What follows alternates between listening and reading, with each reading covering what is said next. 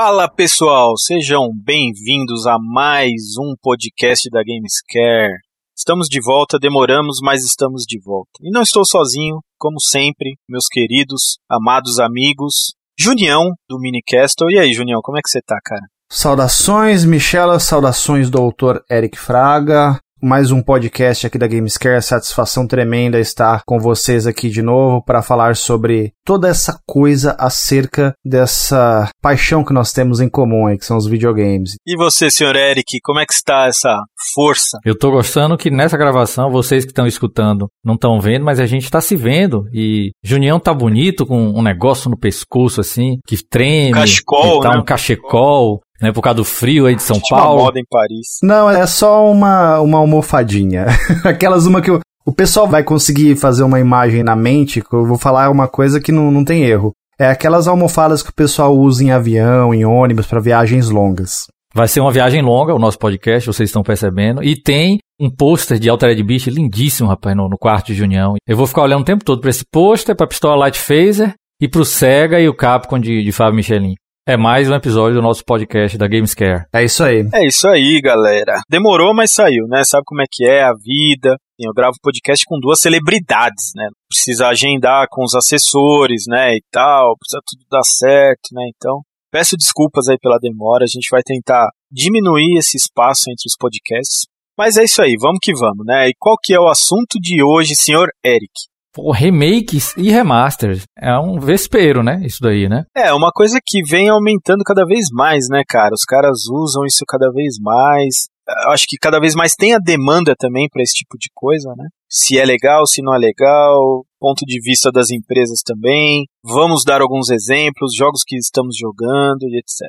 Mas eu preciso fazer duas ressalvas aqui. Primeiro, o Eric mencionou o pôster do Altered Beast aqui atrás de mim.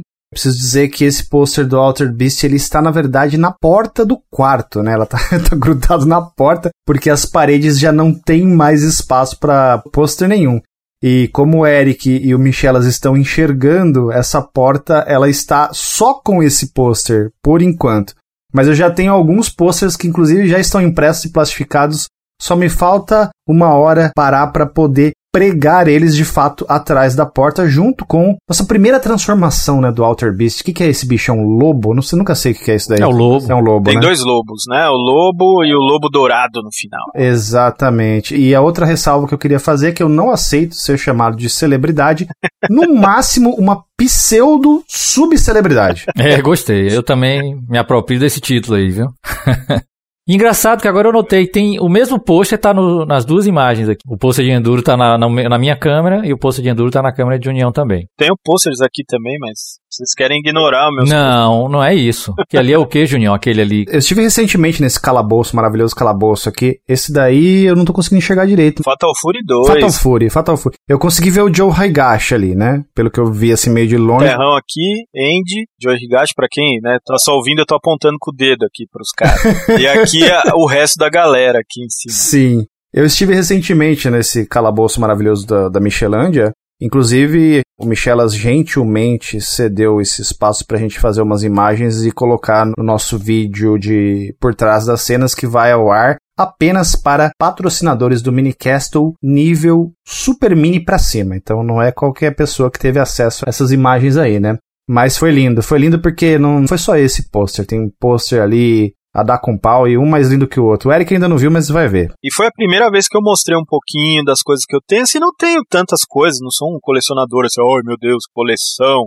Mas assim, tudo que eu tenho, eu gosto muito. Eu compro só coisas que eu gosto realmente, então não tenho uma coleção gigantesca, mas tem alguns itens que eu venho coletando aí ao decorrer dos anos, né? Quando ainda dava para comprar, né, tranquilamente. Agora, para você comprar um item novo da sua coleção, você tem que planejar, fazer um consórcio, abrir uma poupança, É, né? é. Antes não, antes custava 50 conto, 20 conto, 100 conto. 100 conto era caro. Eu lembro que quando eu comecei a fazer minha coleção de PlayStation 2, que eu tenho muito jogo de luta, né? Comprei muito da minha coleção no eBay. E eu, assim, eu pagava tipo 20 reais, 30 reais o jogo. Aí eu lembro que quando eu achava um jogo que custava 100 reais, eu achava absurdo. assim, Nossa, 100 reais? Não. E aí, tipo, eu nem comprava. E é engraçado, né? Porque hoje, o que, que você compra com 100 reais, né, cara, pra sua coleção? Nada. Uma coisa interessante, tocou nessa questão da gente encarar os preços, né? Eu vi um item, que é um item que eu tenho interesse até em adquirir. É um jogo de Master System, que é um jogo que eu ganhei junto com o console na época. Minha mãe comprou o videogame e também esse cartucho. O Rambo 3. Eu ia dizer Gangster Tal. Eu lembrava que era um jogo Não, de pistola. Eu vi esse cartucho numa um desses sites de venda online, não é aquele mais famoso, não, o amarelinho, é um outro aí.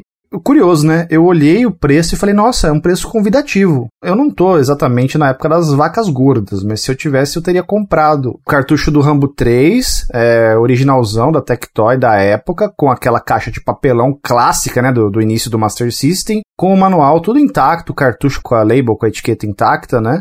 E um preço super convidativo, Eric. 160 reais um cartucho de Master System. Pô. Olha só que interessante, né?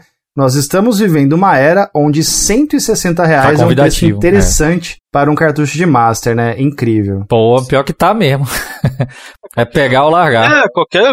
Meu, você não consegue achar um jogo de 100 conto. Disparou os preços de, de Master System. É. Nos anos 2000 eram uns 50 reais esse daí. Detalhe que eu achei outros títulos em bom estado também lá, mas assim, o mais barato era esse do Rambo, né? Eu vi cartucho 250, 300, 500 reais. Eu vi um controle de seis botões desses que a Tectoy lançou pro Master só pra jogar o Street Fighter 2, né, da Tectoy, por mais de 500 reais. Eu falei, não, pelo amor de Deus, um controle desse, mais de 500 reais, é, é, não... O Rambo 3, luz você tem, né? Tenho, tenho. É, mas ó, só pra você ver, esses jogos de PlayStation 2, né, custavam 100 reais, eu achava um absurdo. E assim, eu nem sou colecionador há muito tempo. Tem gente, né, muita gente que coleciona desde, sei lá, da década de 90 que, tipo, já vi pessoal falando que pagava um centavo no PlayStation, lá do eBay, um console.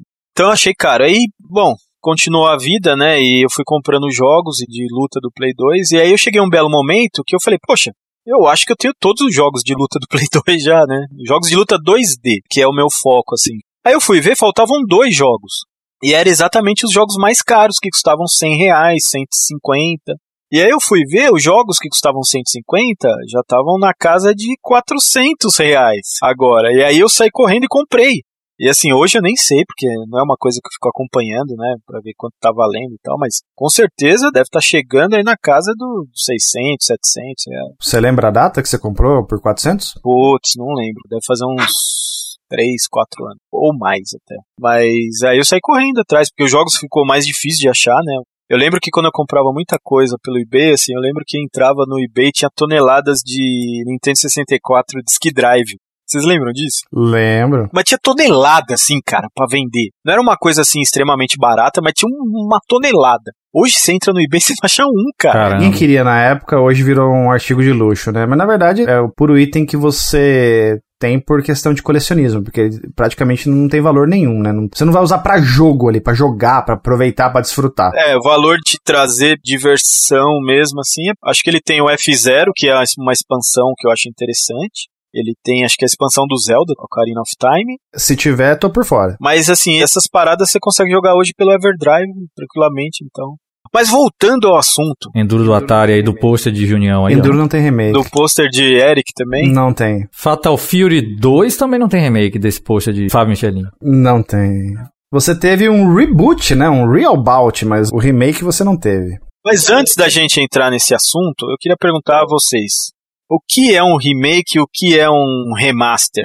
Junião, inclusive, colocou um site bom que deu um- uma explicação panorâmica, né? Mas se alguém tiver dúvida, a palavra sugere, né, Junião? Remaster, Sim. remake, né? Remaster, assim, em português seria remasterização e remake seria refazer, né? Refeito, refazer o jogo. Eu coloquei no Google isso, né? E achei um site que fala muito, assim, sucintamente. Vou pedir licença aqui pro Michelinho e pro Eric para ler esse trechinho. Vocês querem que eu fale primeiro do remaster ou do remake? Fala do remaster. Você que manda. Vou ler o que está escrito no site, tá? Então, assim, ele fala assim: remaster ou remasterização. Tá escrito assim: talvez essa seja a categoria mais comum e a que a maioria das pessoas geralmente se refere, também chamada de versão HD de um jogo. Essa é uma atualização de um jogo existente de uma plataforma antiga para uma mais nova, ou next gen, que pode ou não ter melhorias feitas em sua apresentação. As melhorias podem ser tão simples quanto ter uma resolução mais alta ou uma taxa de quadros mais alta, ou tão complexas quanto novos recursos, novos aprimoramentos e efeitos de iluminação. Então essa aqui é a definição que eles dão aqui para remaster ou remasterização.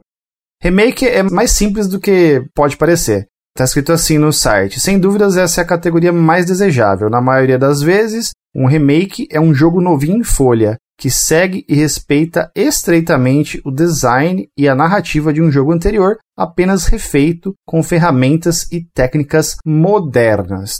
Essa é a definição aqui do site mas na prática não funciona muito assim no caso de remake, né? O Michelin tem uma declaração de amor incrível sobre o Final Fantasy VII Remake aí, que a gente vai em breve é, falar mais disso.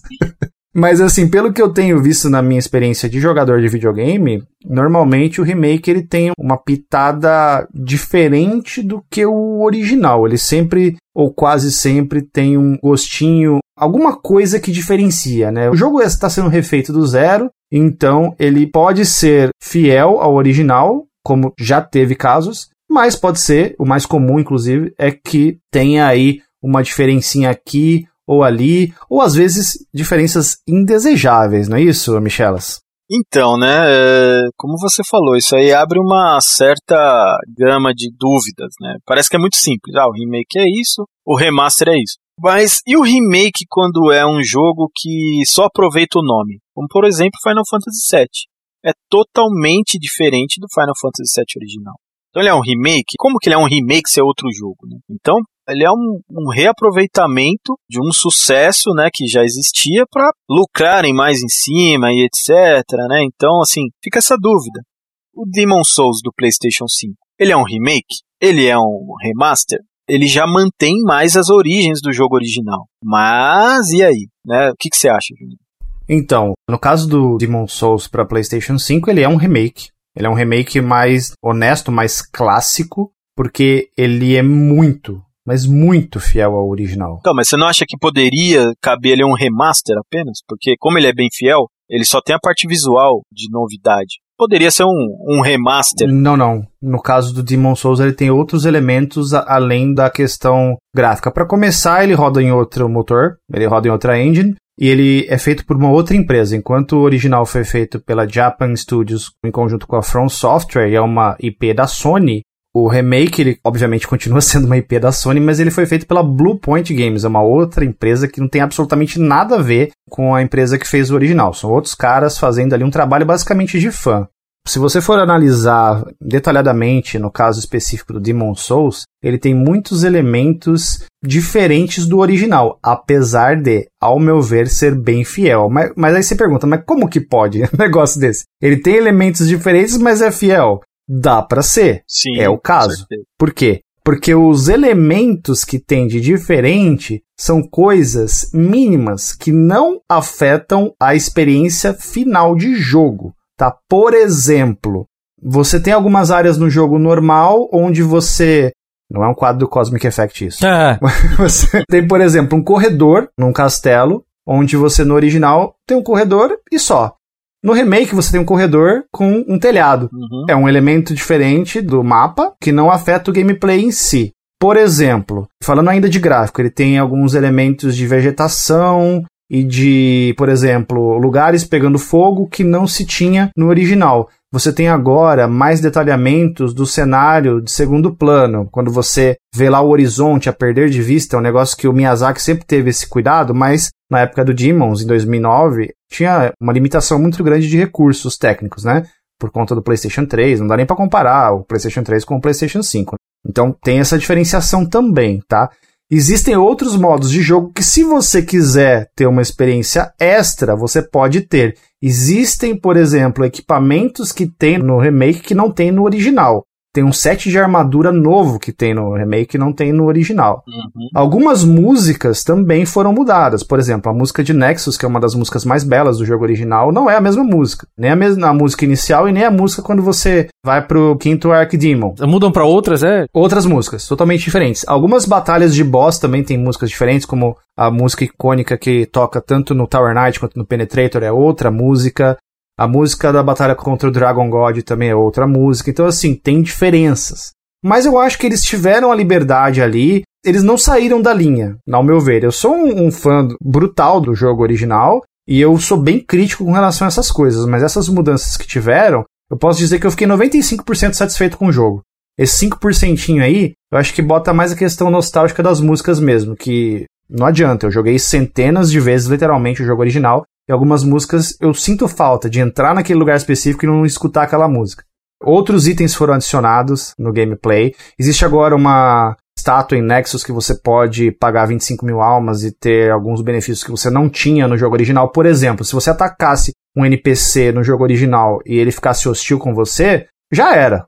Ou ele mata você ou você mata ele, não tem perdão. Agora em Demon Souls Remake, você pode pagar 25 mil almas para a estátua e pedir perdão e ele perdoa, sem problema. Então, assim, tem alguns elementos do jogo que foram facilitados e tudo mais, né? Mas eu acho que a essência do jogo ela permaneceu intacta. Você tem é, a, a sensação de estar jogando Demon Souls. Por que, que eu acho que não pode ser considerado um remaster, Michelas? Porque o remaster ele é pego basicamente o mesmo código e você faz uma aplicação de texturas em resolução maior, ou até mesmo você recompila o jogo para ele vamos dizer assim, destravar a taxa de quadros e rodar de repente a 60 frames, coisa que rodaria só a 30, entendeu? Então eu acho que são coisas mais sutis. Quando você faz o jogo do zero para uma outra equipe, para um outro motor gráfico, com outras características, não dá para falar que é um remaster. É um, no caso, seria um remake mesmo, né? Agora, vamos devolver a bola para Michelin. O Michelin falou assim que no caso do Final Fantasy VII, só aproveitaram o nome. Eu discordo, porque os personagens são os mesmos. Tudo bem que você não consegue. É, eu sempre esqueço o nome dele. É o leãozinho Red 13. Isso. Até onde eu sei, não vai ser possível controlar ele. Como que antigamente você conseguia controlar. Ele estava na sua parte, né? Tirando isso, os personagens estão lá. O Claude tá lá, a Tifa tá lá, o Barret tá lá, e etc, né? Então, assim, tem alguma coisinha ou outra que ainda mantém, né, Michelas? Vamos combinar aqui? Fala mais pra mim. É, o pessoal até já sabe a minha opinião, já até falei em outros podcasts meio que de assim, não tinha nem que falar isso e eu emendei esse papo lá só pra desabafar, né? Mas assim, Final Fantasy VII, pra mim não é um remake, porque, assim, o Junião falou, tem algumas coisas? Tem, claro, né? Além do nome do jogo. Tem os personagens, tem alguma coisa da história também, mas tanta diferença que não dá para falar que é o mesmo jogo. Impossível.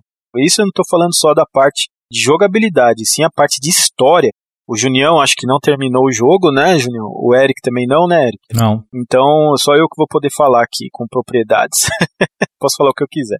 Então, assim, o jogo é totalmente diferente de Final Fantasy VII. Quando a gente joga um RPG, uma das coisas que mais tem destaque é a história, né? Lógico que tudo no jogo que faz uma obra, compõe uma obra, tem destaque. Não só a parte visual, não só a parte sonora, tudo. Mas se espera de um RPG que tenha uma história envolvente, né? Por exemplo, Fatal Fury é um jogo de luta, ele tem a história dele lá, o Terry tá querendo a vingança contra o Gizzy que matou o pai dele. Tem a história, mas é o principal do jogo? Não. O principal do jogo ali é jogabilidade, mecânicas, etc. Né? Já no RPG, diferente de um jogo de luta, a história seria um dos pontos principais ali, se não for uma, o principal. Na minha opinião, é o principal. Respeito quem tiver opinião diferente, mas na minha opinião a, a história ali é o principal. Então, isso para mim foi uma coisa que já tira totalmente a possibilidade de ser um remake. É outro jogo, tudo é diferente. O remaster então nem se fala, né? Mais diferente ainda. Então, por exemplo, o que o Junião falou do Demon Souls eu concordo 100%. É, mas o Demon Souls, no, na sua suma ele é o mesmo jogo. Então, é lógico, o Junião fez uma análise e falou: olha, o motor gráfico é outro, outra empresa que é a Bluepoint, que inclusive é uma empresa que está se especializando em fazer esse tipo de jogo, que, na minha opinião, assim, extraordinário. Ela fez já alguns jogos, né, do PlayStation 3 para o PlayStation 4, agora fez esse do PlayStation 5. Diz os rumores aí que estão fazendo Metal Gear, que é um dos meus jogos prediletos, Metal Gear do PlayStation 1. Já existe um remake no GameCube, que eu acho que é uma porcaria, mas vamos ver, né? Porque a Blue Point realmente ela tem essa característica de manter a alma do jogo ali. Então, por isso que eu até levantei essa bola, porque tirando todas essas informações que a gente tem sobre quem fez, qual motor gráfico e tal, o jogo é um Demon Souls mais bonito. Como o Junião explicou, porque ele que é o especialista aqui desse jogo, tem diferenças aqui, aqui ali, mas é um, uma versão do PlayStation 3 melhorada, mais bonito e etc que já é diferente do Final Fantasy. O Final Fantasy não lembra o Final Fantasy VII não ser os personagens, etc. O que, que você acha disso aí, senhor Eric? Faz sentido pro senhor? Faz, faz. É, a linha é tênue, né, que fica dividindo isso de remake, remaster e reboot. Então é delicado mesmo. Eu vou contar a minha história com Ico e Shadow of the Colossus. Eles tiveram um remaster. O Ico também tem um remaster já? No PlayStation 3. Ah, tá. O Ico, inclusive, era pra sair no PlayStation 1, né? Ele saiu atrasado, acabou saindo no Play 2. Foi a mesma história do Last Guardian. Isso. Last Guardian pulou também geração por causa disso, exatamente. É, eu vou chegar no Last Guardian, mas então, o Ico, ele no PlayStation 3, ele é renderizado a 1920 por 1080. Pixel Sharp lá. É o primeiro jogo que eu joguei em Full HD em console de videogame. Eu já tinha jogado em PC, né, obviamente. Mas em videogame, foi a primeira experiência, foi esse jogo, Ico Remaster. Então foi um remaster muito bom. É realmente só um remaster, né? É o mesmíssimo jogo. Compartilha do mesmo código. Ele só tá em widescreen e renderizando a 1080 e estáveis 30 FPS. Ico é um dos poucos jogos que roda 240p no PlayStation 2, né? Exatamente. Disparou para 1920 por 1080, progressivo a 30 FPS. Uma outra coisa que o Eric tá falando que de repente alguém pode achar estranho, né? O Eric falou, foi o primeiro jogo que eu joguei em Full HD. Aí alguém pode falar assim: "Ah, mas no PlayStation 3, no Xbox 360 era tudo Full HD". Não. Quase nada, na verdade. Basicamente nenhum jogo é nativo em, em Full HD. Ele mandava um sinal para TV de Full HD, mas o jogo era renderizado internamente numa resolução muito inferior. Tem jogo que acho que até abaixo dos 640p, né? Vários são 500 e alguma é. coisa, o equivalente widescreen. E alguns são dinâmicos, né? Então, Ico é assim, a Ico é 1920 por 1080, foi um remaster muito bom. E Shadow of the Colossus vem no mesmo pacote, é um disco, 1600 por 900p. Em Shadow of the Colossus se beneficiou muito do 30 FPS estável, porque Shadow of the Colossus no PlayStation 2 é abismal a variação de taxa de quadros. Inclusive, Eric, esse é um jogo a Bluepoint refez também, Shadow of the Colossus. No PlayStation 4 foi remake. É um remake também. Que a Bluepoint fez e transformou Shadow of the Colossus em 60 FPS, os esperados 60 FPS. Mudou algumas coisas que começa de novo o fã, eu já, eu já, sou bem fã do Shadow. Aí a coloração que tem a ver com a luz, né, o white balance, né? Ela alterou o white balance. Em Shadow of the Colossus ele era pro tom pastel, pro quente. O remake, né, da Blue Point tá pro azulado, tá mais frio. É uma decisão estética apenas, né? Mas eu acho que até combina mais com esse tipo de jogo, as cores mais escuras, né? E é isso, fica aquele negócio, fica um negócio estético né? Eu olhei, pô, me incomodei, assim, porque eu senti falta, aquele calor que tinha. Porque eu sou muito fã do jogo, que nem você, que é ardoroso lá do Demon Souls, né? O Ico também aconteceu isso, não? Eu lembro que ele era bem claro também, né? Ou não? Acho que o White Balance não, Virginião, porque é só remaster mesmo do Não, não, não, eu tô dizendo o jogo original, no PlayStation 2 mesmo. Eu lembro dele ah, ser tá. bem claro. O Last Guardian, que justamente vem desde o PlayStation 3 e não termina, não termina, não vai ser a Vaporware e etc migra de status de Vaporware e lançou realmente, e é um jogaço, eu adorei ele no PlayStation 4. Ele é parecido com jogar Shadow of the Colossus no PlayStation 2 de novo, em termos técnicos, a tecnicalidade do jogo, né? Então, 30 FPS despencando, né, para 15, e a variação, porque o chato é variar, né, variar de taxa. E aí prejudica um pouco, né, a experiência. E aí eu já fico esperando. Só que o Last Guard não teve tanto sucesso, né? Teve sucesso modesto. Talvez não aconteça, mas era digno de um remaster apenas. Porque você tem força bruta disponível no, no console novo. É só isso. Como o jogo é exclusivo da Sony, tem que ser PlayStation 5 para acontecer isso. Tem uma vantagem, que foi um, um ponto que está levantado nos tópicos da gente. Existe uma vantagem. Por exemplo, eu jogaria uma partida nova de Last Guardian, com ele a 60 FPS super fluido. Last Guardian eu acho que é pior do que Shadow of the Colossus em termos de instabilidade de quadros. Doutor, é assim, vamos lá. Você está falando na questão da vantagem e da desvantagem, né? Aí eu pergunto pro senhor o seguinte: você considera uma vantagem, ainda que você tenha que pagar para isso? Que assim, o que acontece? Eu fiquei um pouco decepcionado com a Sony recentemente, porque como eu já comentei em off com os amigos aqui, eu estou jogando o Ghost of Tsushima. E desde que o PlayStation 5 chegou até mim, eu não liguei nunca mais o PlayStation 4. Por dois motivos. Primeiro, eu já estava jogando os jogos que me são disponíveis no PlayStation 5 que eu joguei a exaustão o Demon Souls e, ainda vou jogar mais, porque eu não me canso desse jogo. E tenho emprestado já o, o a mídia física que o Marcel me prestou do Homem-Aranha Miles Morales, né, que eu pretendo jogar no PlayStation 5. E os eventuais jogos do PlayStation 4, como o caso do Ghost of Tsushima, eu estou jogando direto no PlayStation 5. Mesmo que não tenha nenhuma melhoria no PlayStation 5, pelo menos eu ganho muito em tempo de loading, porque aquele negócio de estar tá instalado no HD SSD é incrível. Em tempo de loading, assim, você ganha muito. chega a ser tão ridículo que durante o loading você tem telas de tutorial, explicação, e às vezes eu não consigo ler o que tá escrito ali porque é tão rápido que não dá tempo, entendeu? Então isso já é um ganho para mim. Agora, por que, que eu falei que eu fiquei decepcionado com a Sony? Eu vi recentemente lá através da dashboard do PlayStation 5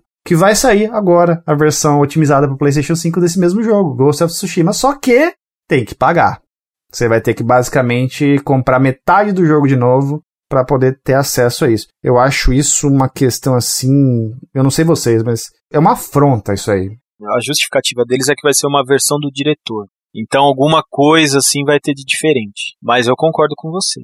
Nesse caso é uma vantagem, Eric, ou uma desvantagem para o consumidor? Pô, nesse caso parece ser uma desvantagem, porque pelo que você está dizendo, o Ghost of Tsushima do 5 é só um patch de, de nova geração? O que eu estou jogando hoje é o mesmo jogo, assim, é só o jogo rodando no PlayStation 5. Não, ele roda mais rápido tal, tem uma resolução maior. Porque o que acontece? Os jogos antes, né? Hoje também, no PlayStation 4, no PlayStation 3, são consoles mais fracos que o PlayStation 5. Existe a tal da resolução dinâmica. Então o jogo ele é feito para atingir uma resolução, vamos supor, de 1080p, porém, para manter um frame rate jogável, em determinados momentos ele pode variar aquela resolução. Então, você está jogando lá um Ghost of Tsushima, você está tendo um close no seu personagem, tá 1080p. Aí de repente corta a cena e vai para uma batalha que tem um monte de gente lutando, fogo, iluminação. Aí o que, que acontece? A resolução escalona para baixo, tentar manter um frame rate, sei lá, que é a meta do jogo. De repente, no caso do Ghost of Tsushima era 30 frames no PlayStation 4. Então o jogo cai até, sei lá, às vezes até menos de 720p para manter aquela taxa de quadros.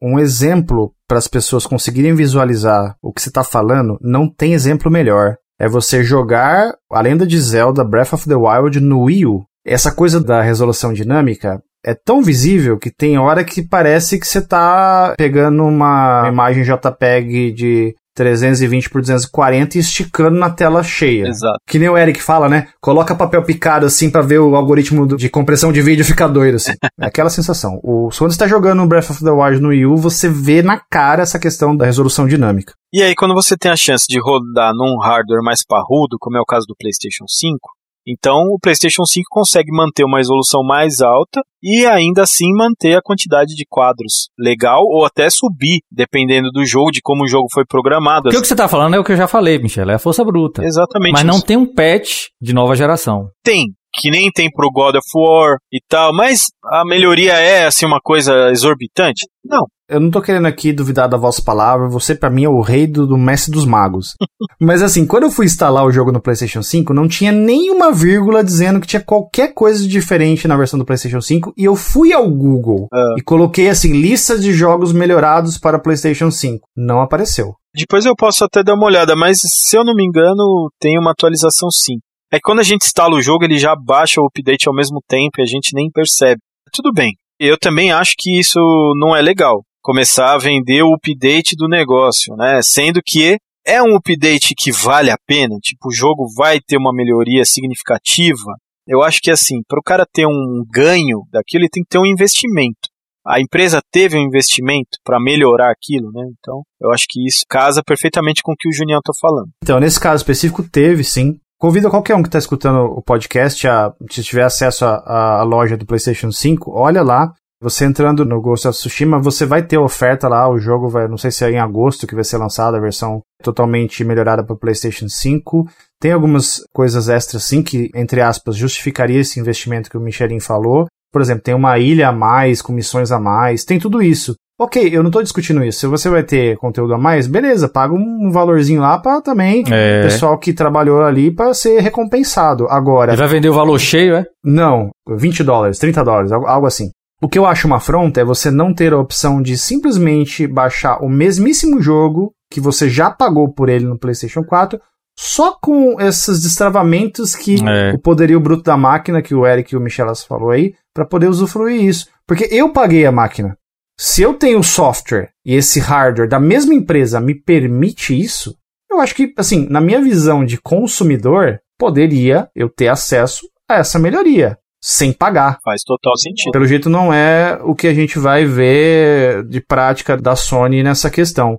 eu questiono vocês, como que a Microsoft está lidando com isso? A Microsoft, ela, pelo menos uh, no Xbox One, que é o que eu tenho, né? Você podia fazer uso dos jogos que você tinha no Xbox clássico e no 360, versão otimizada para One, de boa, sem pagar um tostão a mais por isso. Aí eu pergunto a vocês dois: o que a Sony está fazendo pode ser chamado de retrocompatibilidade? O que a Microsoft faz também pode ser chamado de retrocompatibilidade? Vocês acham que é válido isso? Ou retrocompatibilidade é simplesmente você botar o jogo físico ali, um cartucho, um disco, alguma coisa, e o jogo funcionar por padrão, coisa que não é. O sistema faz o download da versão recompilada para rodar naquele sistema, entendeu? E aí, o que vocês pensam disso? Panzer Dragon do Xbox, quando coloca no Xbox One X e tudo mais, ele vem a 60 FPS, não é isso? Que ele baixa a versão nova. É esse exemplo que você citou, né? Foi o que eu ouvi falar, foi por isso que eu levantei. Vocês estão mais a par com os consoles novos. Que a Microsoft tinha um esquema de. Por exemplo, me parece que esse Ghost of Tsushima que você está colocando aí tem um conteúdo adicional. Você falou que tem uma ilha a mais, então não daria para ser só um patch, talvez? Eu não sei, aí precisaria até pesquisar. Eu não sei se você tem como comprar essa DLC no PlayStation 4, como um downloadable content normal ali pago. Não sei se é o caso, mas sim, tem coisas a mais. Como eu falei, se você entrar na loja da Sony pelo PlayStation 5, você vê lá todas as especificações de todas as perfumarias que você é. vai ter extra aí naquela versão. É, e ter que abrir aí mais 20 dólares, um pouco alto parece. É, né? na verdade eu nem sei se é 20 dólares. Porque, assim, a metade de um jogo hoje é 35 dólares, né? Porque o jogo hoje custa 70 dólares, o preço oficial, né? Aumentou 10 dólares da geração passada para hoje. Bom, a minha opinião sobre retrocompatibilidade é assim, cara. Colocou o CD, rodou, pra mim tá valendo. Eu entendo que no Xbox clássico teve que fazer algumas diferenças e modificações no jogo para que ele rodasse, porque a arquitetura do hardware mudou, né?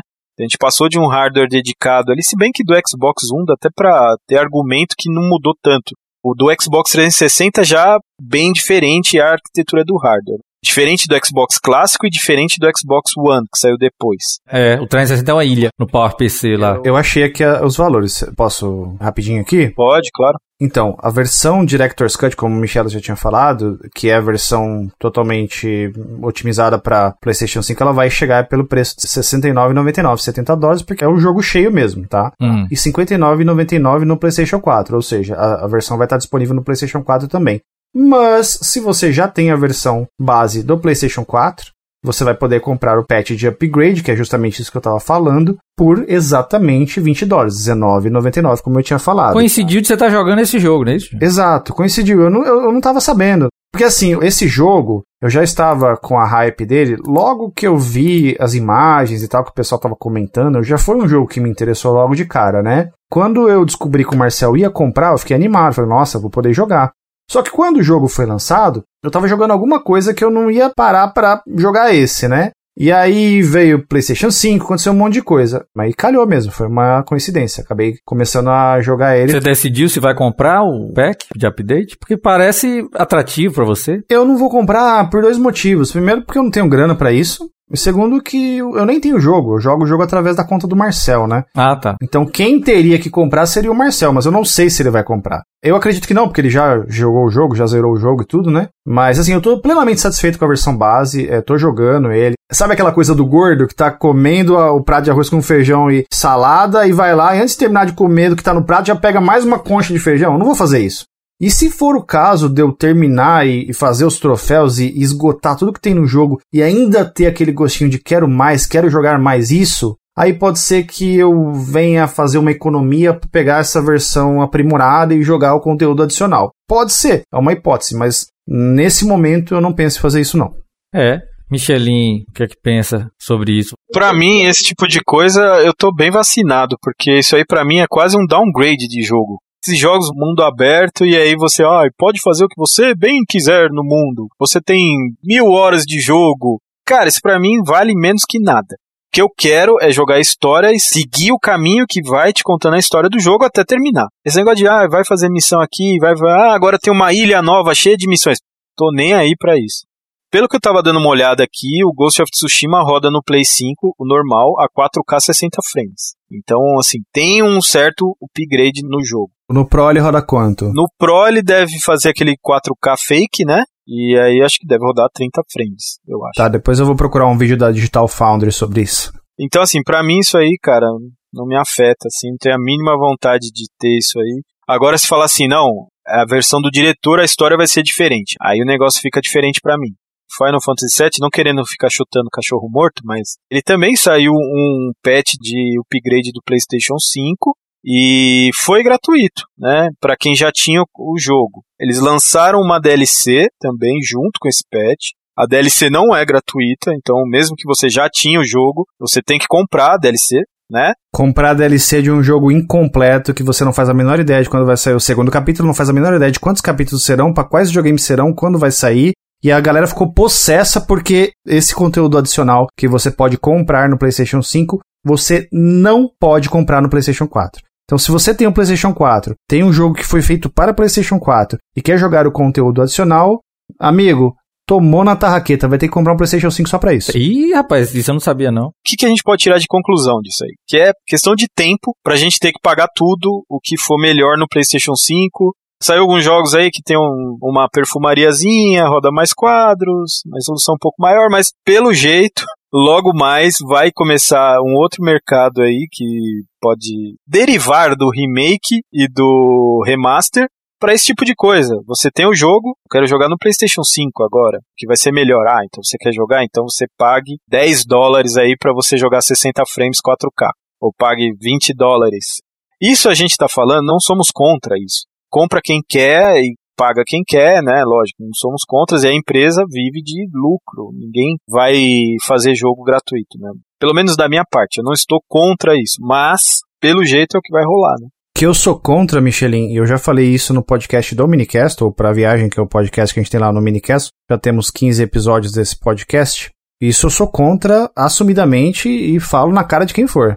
É você ter um jogo de um videogame X, no caso vamos botar aí PlayStation 4, e aí esse jogo lança um conteúdo extra que você não consegue jogar no mesmo PlayStation 4. Isso eu acho um absurdo. É, isso foi estranho. Quer vender o jogo? Ok, não tem problema, venda. Só que eu tenho que ter o direito de comprar esse mesmo conteúdo para esse jogo no console que eu tenho esse jogo. Como que você me faz um jogo para PlayStation 4 e aí você lança um conteúdo extra que é uma continuação dessa história. Não é o segundo, não é Final Fantasy VII-2. Não. Isso é como se fosse episódico, não é isso? Exatamente. Como teve no caso do PlayStation 2, teve Final Fantasy X e o Final Fantasy X-2. E no PlayStation 3 teve o 13, o 13-2 e o 13-3. Não é isso. Ainda assim, naquela altura você tinha a sequência dos mesmos consoles, tá? Nem é isso, é dentro do mesmo jogo. É um conteúdo extra do mesmo jogo, que aliás está incompleto.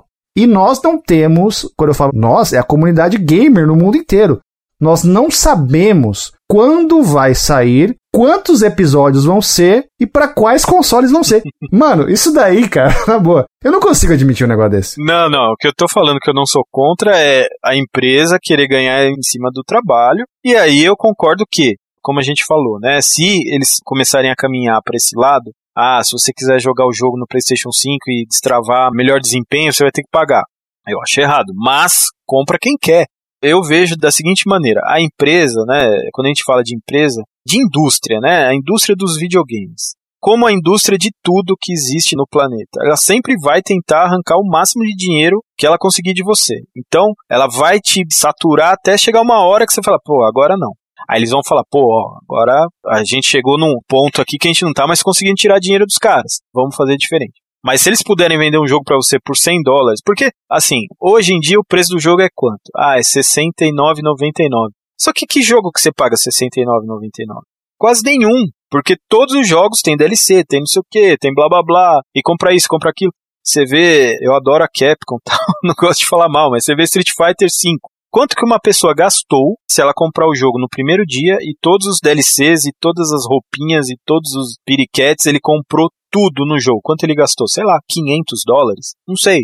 Esse negócio aí que a gente paga 60 dólares no jogo é meio que místico já, né? Há muito tempo. Eu entendo a comparação, acho até que a Capcom pode ser colocada nesse balaio, mas o Street Fighter V talvez não foi o melhor exemplo porque no caso do Street Fighter V, todas essas questões que o Michelin falou que a pessoa pode até gastar mais do que 500 dólares se ela quiser, Uhum. são essencialmente é, questões cosméticas, de cenário e de roupas. Os upgrades que valem o jogo, que fazem o jogo ser o que ele é, não foram cobrados. Por exemplo, se você tem o jogo base do Street Fighter V, aquele mais boqueta que você comprou lá, a primeira versão vanilla de todas no PlayStation 4 ou no PC, se você comprar aquela versão hoje, instalar no seu computador e mandar fazer os upgrades, você tem a versão atualizada sem gastar um centavo. É, atualizada de mecânica. Mecânico. O jogo é atualizado. A hora que começar a cobrar patch, de arrumar, aí ferrou-se mesmo. É, não, assim, porque tivemos mudanças no gameplay, né? Tivemos Sim. o Super, depois tivemos o Champion Edition, né? São mudanças. Mecânicas foram incorporadas, o jogo mudou muito, né, da versão 1.0 para hoje. Hoje você tem uma esquiva mágica lá que você gasta barra, hoje você tem dois V-Triggers por personagem, tem muita coisa que mudou. Então esses upgrades eles foram todos gratuitos. O que, que o Street Fighter V estaria te cobrando no sentido de jogo? Além das questões cosméticas de cenário e roupinhas, seriam os personagens. O jogo base vem com 16 personagens. E se você quiser ter outros personagens, que hoje são mais de 40, se eu não me engano, perdi as contas, você tem que comprar esses personagens. Mas, se você for um louco varrido que joga esse jogo loucamente como a Capcom quer que você jogue, você pode juntar graninha de joguinho, de lutinha e comprar também sem gastar dinheiro de verdade. Então, É, tem muito conteúdo que é travado para grana de verdade. mas são conteúdos cosméticos. Eu comprei, por exemplo, o biquíni da Carinha. Não, não- tem cenário que é travado. Ah, mas é cosmético, né? O cenário é cosmético. Ah, mas é o cenário, assim. O jogo de luta, o que, que o jogo de luta tem? Os personagens, o cenário e a música. E o gameplay. Acabou, não tem mais nada. Então, você travar o cenário, você tá travando 30% ali do negócio. Travar o cenário, no caso, seria assim: é, você não pode usar aquele cenário. Vamos supor que eu não tenho lá o cenário do Gil lá, que é puta de um cenário da hora, do lado tem a lua, do outro lado tem o sol, é um dos cenários mais lindos. Eu não tenho esse cenário. Mas se eu for lutar online com o Michelin, o Michelin tem esse cenário, e ele escolher esse cenário, a gente luta nesse cenário. O cenário tá no meu jogo. Tá, só não destrava. Eu só não tenho a capacidade de escolher por conta própria aquele cenário pra jogar. Eu continuo achando que Street Fighter V é um bom exemplo. Apesar de que eu gosto muito do jogo e sou fã da série, sou fã da Capcom, adoro, mas eu ainda acho que é um bom exemplo porque quando o jogo foi lançado, na minha opinião, ele não valia nem 30 dólares e foi cobrado o preço cheio. Aí eu concordo. Ele não tinha nem modo arcade. Eu sou um cara que eu não sou muito de jogar online. A minha pegada é diferente da molecada de hoje. Nada contra também. Pega e vai direto pro online, por exemplo. Call of Duty, tem gente que nem joga a campanha, vai direto pro online e fica jogando online a vida inteira. Então, pô, você compra o jogo, aí você põe lá no PlayStation. Você não tem nem o modo arcade, sabe? Na verdade, Michelas, o jogo foi lançado como Early Access, se você for pensar bem. É, então, mas aí deveria ser cobrado o preço cheio, mas eh, tudo bem, isso aí deixa pra depois. O meu ponto era só falar que a gente não paga o preço normal do jogo, na, na maioria das vezes, né? A gente sempre paga um pouco mais. Também não acho errado, tem jogos que vale a pena você pagar um pouco mais, porque realmente adiciona uma coisa bacana. Agora, no caso, né, voltando para o que a gente estava falando, é, eu acho que isso vai derivar aí e vai ter mais um mercado de updates de jogos agora em consoles diferentes. É, ó, isso tá tão grave que eu fui comprar R-Type Final 2. Jogo de nave extremamente clássico. Não é Capcom, mas é da Iron. É da Iron. E aí eu fiquei bobo quando eu fui comprar. Porque tinha R-Type Final 2 no Xbox One e tinha Stage Pass. Como é que é? O que, que seria o Stage Pass? As fases que virão, né? Você já compra É. o passe dessas fases. Calma lá, mas que fases são essas? São fases extras? Fases extras. Que virão, que já tá pronto e tudo mais, né? Só não tá no disco ainda, porque depois daquele escândalo da Capcom lá, né, os caras não põem mais no disco. Aquilo lá foi tenso. Ultimamente eu não tô jogando quase nada de console atual. Eu tô numa fase bem retrô. Já tem uns dois aninhos aí, mergulhei de novo no retrosão. Tô jogando Amiga, tô jogando essas coisas assim. Aí, bicho, vou dar um, um passinho ali no mundo atual. E vou comprar um jogo de nave. E tem um Stage Pass, você sentir que você tá comprando e, ah, então tá faltando. Não, o jogo que você acabou de comprar, você já não tem o jogo inteiro. É uma sensação de incompletude na compra, assim. Pô, vou comprar o PES, né? Rapaz, ou a gente tá velho, ou a gente tá velho. É, a gente tá velho, isso é fato. O Junião nem tanto, né, Eric? Mas a gente já tá um pouco mais velho. Ó, pera, pera, pera, pera, pera lá. A gente tem uma cota de bobagem que a gente pode falar aqui, então vamos Hum. economizar. Mas enfim, o que eu ia dizer é o seguinte: eu estou há poucos meses de entrar na era dos ENTA 4.0. Então, pô. Eu e o Eric já vamos entrar nos 50 daqui a pouco, né? É, a gente tá... não, não, não, não, não. Um outro remaster, contar esse caos rápido, perguntar pra vocês se vocês já tiveram essa experiência. Eu queria jogar um jogo. Quando eu fui jogar esse jogo, já tinha o original e já tinha o remaster. Pô, qual optar? Sempre bate uma dúvida aí, né? Mas assim, Uncharted foi minha experiência, por exemplo, né? Eu, pô, queria jogar esse Uncharted. Parece bonitinho, fofinho. Aí saiu uma versão trilogia para PlayStation 4. Vocês viram isso, né? É remasterizados, né? Remaster só. Então, é o velho 60 FPS 1920 por 1080 mais uma vez. Ah, esse aí com certeza eu acho que o remaster vale mais a pena. Não vou no do PlayStation 3 não, que vai ser 720p na minha TV 1080p fazendo upscale, 30 FPS. Então vou comprar o remaster. Aliás, é um negócio que eu só vi o Cosmic Effect fazer na vida, nunca vi ninguém fazer, só o Eric faz isso. Ele pega um jogo que é HDMI, que roda 720p. Ele bota no Frame Master, manda o Frame Master escalonar para ele poder ter um escalonamento melhor do que aquele que a televisão vai dar para ele. O Eric é top. Mas assim, rapidinho, só um pitaco sobre essa questão. Eu acredito que cada caso é um caso, né? Nesse caso específico do Uncharted, certeza, no Uncharted Collection vai no Uncharted Collection, por quê? Você tem o jogo essencialmente original ali rodando numa máquina melhor, então com mais resolução, com mais taxa de quadros. Perfeito, entendeu? Agora, depende também para quem que você tá indicando esse tipo de situação. Se você tá indicando para um cara que é 100% purista, o cara vai querer ter a experiência original, inclusive com os defeitos da máquina original tinha, é entendeu? É complicado. Eu, assim como o Eric e o Michelas, eu acho que a gente prefere sim ter uma experiência numa maquininha melhor. Aliás, é uma das coisas que eu reclamo de um dos melhores jogos da minha vida, que é o A Lenda de Zelda Breath of the Wild, é que eu acho que aquele jogo merecia uma máquina melhor do que ele tem. Ele foi um jogo que foi programado para rodar tanto no Wii U quanto no Nintendo Switch, e mesmo rodando no Switch, que é uma máquina superior, ele roda em alguns momentos assim, de forma lastimável. Tem um lugar específico no mapa, não me lembro exatamente o nome, mas que é uma área onde tem muito trovão, muita chuva, relâmpago, árvore, que quando você entra naquele lugar ali, não fica 30, fica 15 a 10 frames por segundo. Tem uma área em Lost Woods, né, que você acessa ali aquela floresta que você tem que meio que seguir o caminho do vento para não se perder não sei o quê cai drasticamente o FPS ali também. Tem alguns jogos que eu acho que mereciam uma máquina melhor do que eles têm.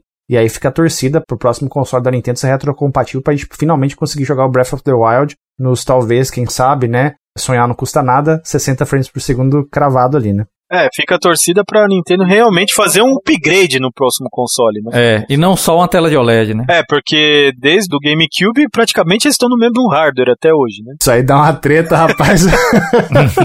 Essa foi para você, Marcel. Vocês não estão me vendo, mas eu tô piscando pro Marcel. Mas a pergunta que eu ia fazer para vocês acho que tem a ver com isso que o Eric levantou. Um remake que a gente tem na mente que remete a um jogo antigo. A gente pega Final Fantasy VII, foi lançado em 97. Aí pegamos o Final Fantasy VII que saiu o ano passado. Final Fantasy VII Remake foi lançado no dia 10 de abril de 2020. É um remake, certo? Aí eu vou perguntar para vocês, queridos, maravilhosos, inteligentíssimos, qual é a lógica de você fazer um remake? É para você fazer para as pessoas que já jogaram ou para as pessoas que não jogaram? Eu sempre penso primariamente em quem já jogou. Não sei porquê, aí vocês vão me dizer. Mas me dá essa impressão, porque o público garantido é quem já jogou. É assim, é um público inicial, garantido que. É o público que é fã. Que é fã. Que, se tá tendo remake, é óbvio que teve sucesso. Ninguém vai fazer remake de Superman 64, não é isso? De repente acho que venderia, hein, Eric? Essa ideia aí sua, viu? A pergunta é interessante, porque fez refletir mesmo. Pra quem é? Quando anunciam assim, ó. Uncharted aí tem a trilogia num disco só serviu para mim. Até porque é só um remaster, né? Faz sentido você fazer um jogo remaster para a pessoa que não jogou na geração passada, por exemplo. Faz sentido. Sua pergunta é mais pro remake, né? Pro... O remake, exato, o remake. Será que o Demon Souls atraiu novos jogadores? O Junião sabe como é que tá aí a, a questão? O caso específico do Demon Souls é muito complicado a gente ter uma análise disso por conta de que não existem videogames disponíveis para a gente ter essa ideia. Ah, é mesmo, ainda tem isso, não tá problema de venda, é mesmo. Então, a gente não tem como saber porque não tem videogame no mercado. Talvez a gente vai ter uma boa ideia disso lá pro meio do ano que vem, acredito eu. Se não tivesse remake do Demon Souls, eu não teria PlayStation 5. Você também, né, Junião? Positivo. Se não fosse o Demon Souls, provavelmente eu teria pulado pro Series X primeiro. A não ser que tivesse algum outro jogo, como Demon Souls, que eu não consigo pensar em algum agora, que me fizesse falar assim, não, eu tenho que comprar esse videogame porque eu quero jogar esse jogo específico. Não consigo pensar em nenhum jogo, nem God of War, nem nenhum deles, assim. Talvez The Last of Us, mas como a gente teve o Last of Us 2 recentemente, vai demorar muito ter uma sequência, se tiver, né? Não sabemos. É, falaram que vai ter. Vai ter. Então tá bom. Então vai demorar um tempo ainda pra gente o ter. O Neil Druckmann, acho que é assim o nome dele, já falou que vai rolar um The Last of Us 3. Vai rolar. Não sabemos se vai ser uma sequência da história ou se vai contar eventos passados, né? Não, não, aí não sabemos. Tá, então como eu tava falando, a gente não tem como ter uma ideia boa disso porque não tem videogame no mercado ainda, né? A gente vai ter uma ideia disso daqui um ano, talvez, não sei. A hora que normalizar, o próprio executivo da Sony, que me foge agora o nome, já disse que ainda no Natal desse ano nós não vamos ter videogames para suprir a demanda. Então a gente vai ainda ter que disputar, né? Quem ainda não comprou o seu e tem dinheiro para comprar ou tem limite no cartão de crédito para parcelar, vai ter que disputar aí na fila aí cada lote que abrir de venda digital, a tapa, porque o negócio tá complicado. Só para falar a questão do remake. Para quem que é o remake? Eu acho que o Eric foi muito bem. A priori, é uma venda certa para quem jogou o jogo e gostou. Tanto que os jogos que são refeitos, eles não são jogos tipo Superman 64. A gente vai chegar lá daqui a pouco. Que são jogos que são considerados pela comunidade como jogos essencialmente ruins como é que é o Eric fala? Objetivamente ruins, né? Enfim, pelo menos se o Eric não considera, a massa de jogadores considera. O Eric vai mudar a opinião dele que não existe jogo ruim quando ele jogar o Final Fantasy VII Remake. Não, não, não, não. Quando ele jogar Mineirinho Adventures, que eu já falei pra ele jogar, mas ele ainda não ah, jogou. Ah, é, você falou mesmo desse Mineirinho. É, vai jogar Mineirinho que daí você vai ver que é bom pra tosse. Mas assim, é óbvio, para quem já jogou o jogo, é uma venda certa. O cara jogou, o cara adorou o jogo, o cara é fã do jogo, ele vai comprar o remake. Exato. Agora, tudo aquilo que vier extra que são os jogadores que ainda não jogaram o jogo, estão no lucro. Então, assim, para responder objetivamente essa pergunta, eu fico em cima do muro, amiguinho. Eu digo para os dois, tanto para o cara que já jogou, quanto para aquele cara que ainda não sabe o que está perdendo e vai jogar e vai curtir. Mas aí você já está indo para o lado financeiro. Eu falei, esquece o lado financeiro. A sua lógica dito o quê? Você faz um remake para quem? Mas a, essa lógica, ela envolve o lado financeiro. Não consigo desatachar não, isso. Não, não, não. Tem que desligar isso um remake, a palavra remake, refazer. Refazer o jogo. Você está refazendo um jogo. Por quê? Porque ele, como o Eric colocou perfeitamente, porque ele fez sucesso. Ele fez sucesso por quê? Porque um monte de gente comprou, então quer dizer que você tem fãs. Então, logo quer dizer que quando você faz um remake, você quer reavivar aquela experiência para quem já jogou. É, mas eu detesto te desapontar, mas tem tudo a ver com a parte financeira e mercadológica da coisa. Claro que se a empresa puder vender para quem já morreu, eles vão querer vender. Isso aí com certeza. Mas então vamos lá, aí partindo dessa conclusão que a gente chegou, né? Aí eu lhe pergunto, por que cargas d'água as empresas querem mudar o jogo e fazer uma experiência totalmente diferente da experiência anterior, né? No caso do Final Fantasy VII, a Square, né, fez o seguinte: vamos pegar e fazer um outro jogo que não vai seguir porcaria nenhuma do jogo original. Por quê? Porque a gente quer atrair novos jogadores. Então, assim, quando você parte do suposto que você está fazendo um remake refazendo o jogo, por que diabos você vai querer pegar toda a obra original, jogar no lixo e fazer uma outra coisa? Então isso para mim não faz sentido. Isso a gente já está falando sobre a lógica né, dessas coisas, que está crescendo, né? Cada hora. É, primeiro foi os remasters, depois veio os remakes, e agora a gente está nessa que é um jogo que não faz sentido, não tem mais nada a ver com a obra original, mas quer capitalizar em cima da obra original. Então, isso que na minha mente é engraçado. Vamos dar um exemplo. Filme Terminator 2. Baita filme, maravilhoso tal. Vamos fazer um remake do Terminator 2. Para atrair outras pessoas que não assistiram Terminator 2, então o remake do Terminator 2 vai ser um filme de romance. Não vai mais ser um filme de ação com exterminador, robô. Não, vai ser um filme de romance e é isso. Qual é o sentido disso? Eu pergunto a vocês. Nesse exemplo aí, nenhum. Né? Zero sentido. Você tá fazendo uma analogia com Final Fantasy? Tô. Assim, nada contra quem gostou de Final Fantasy, tá? Só tô dando a minha opinião. É só um bate-papo descontraído que a gente coloca cada um a sua opinião. Assim como vocês que estão ouvindo, cada um tem a sua opinião também e a gente respeita a opinião de vocês, lógico. Mas aí eu vou fazer o papel do fã. Como é que é que o pessoal fala? Viúva? É viúva de Final Fantasy. Então, assim, eu acho que, na minha pequena mente insignificante, como é que teria que ser um remake? Eu acho que é positivo isso de querer atrair novos jogadores, lógico. E é legal você dar uma modernizada no jogo. Então a gente volta no que o Julião estava falando do Demon Souls. Demon Souls é uma obra de arte. Aí o pessoal fez um remake. Aí o pessoal fez o quê? Respeitou a obra original e melhorou uma coisinha ou outra onde havia um consenso que deveria ser melhorado ou, sei lá, uma necessidade de ser melhorado. Cara, para mim, perfeito, lindo, maravilhoso, joguei, adorei. Não joguei a versão do PlayStation 3 até o final, mas a do PlayStation 5 eu adorei, joguei até o final. Depois até joguei com o Paulão, com o meu amigo Wilton também, jogamos junto no multiplayer, foi muito louco. Então, pô, cara, eu achei extraordinário. A Blue Point realmente sabe fazer um remake. Eu acho que agrada gregos e troianos. É lógico que a gente está falando de um jogo que é muito mais moderno, que é muito mais recente. Demon Souls não foi lançado em 97 no PlayStation 1, né? Ele foi lançado no ano, sei lá, 2009, no PlayStation 3. Deixa eu te falar um negócio, só uma estatística que essa eu tenho para falar para você certinho. Diga. Esse jogo remake da Point, o Demon Souls do PlayStation 5, ele agradou 99% de gregos e 99% de troianos. Maravilhoso, perfeito, manteve o espírito do jogo. Então, assim, o cara que vê o nome Demon Souls, ele vai associar ao jogo do PlayStation 3. Aí lançou um jogo de PlayStation 5, ele vai jogar e chega lá, é um jogo de corrida. Lógico que o Final Fantasy não é o extremo, mas aí eu quero chegar a um ponto que é o seguinte: será que a questão nostálgica do negócio não está mais enraizada na gente do que a gente realmente tem noção? Porque, por exemplo, vou dar o meu depoimento aqui. Final Fantasy VII do PlayStation 1 é o jogo que eu mais gosto do PlayStation 1, é o RPG que eu mais gosto na minha vida. Aí um monte de gente vai falar: Ih, esse cara não manja nada de RPG. Até então, o Super Nintendo, que já tem ótimos RPGs, RPG era um jogo meio de nicho, principalmente no Ocidente. No Japão, nem tanto, no RPG já está na cultura gameística dos caras. Quando tem lançamento de Final Fantasy lá, para o Japão para comprar, né? Antes, antigamente, hoje em dia não sei, né? Tanto que a Square mudou o dia de lançamento de Final Fantasy para um final de semana, porque ninguém ia trabalhar, ninguém ia estudar no dia que lançava Final Fantasy lá no Japão. O negócio é doido. Já a gente aqui, algumas pessoas já jogavam RPG aqui naquela época, no Super Nintendo, etc. Mas acho que a grande maioria não. Isso não só no Brasil, né? Nos Estados Unidos, etc. Tanto que a Square foi uma luta até conseguir emplacar o Final Fantasy nos Estados Unidos, por exemplo né? E meio que essa conquista chegou com Final Fantasy VII. Então há muitos caras assim que são especialistas, vamos dizer assim, que vão dizer assim: "Ah, Final Fantasy VII é o jogo inclusão", por isso que os caras gostam muito.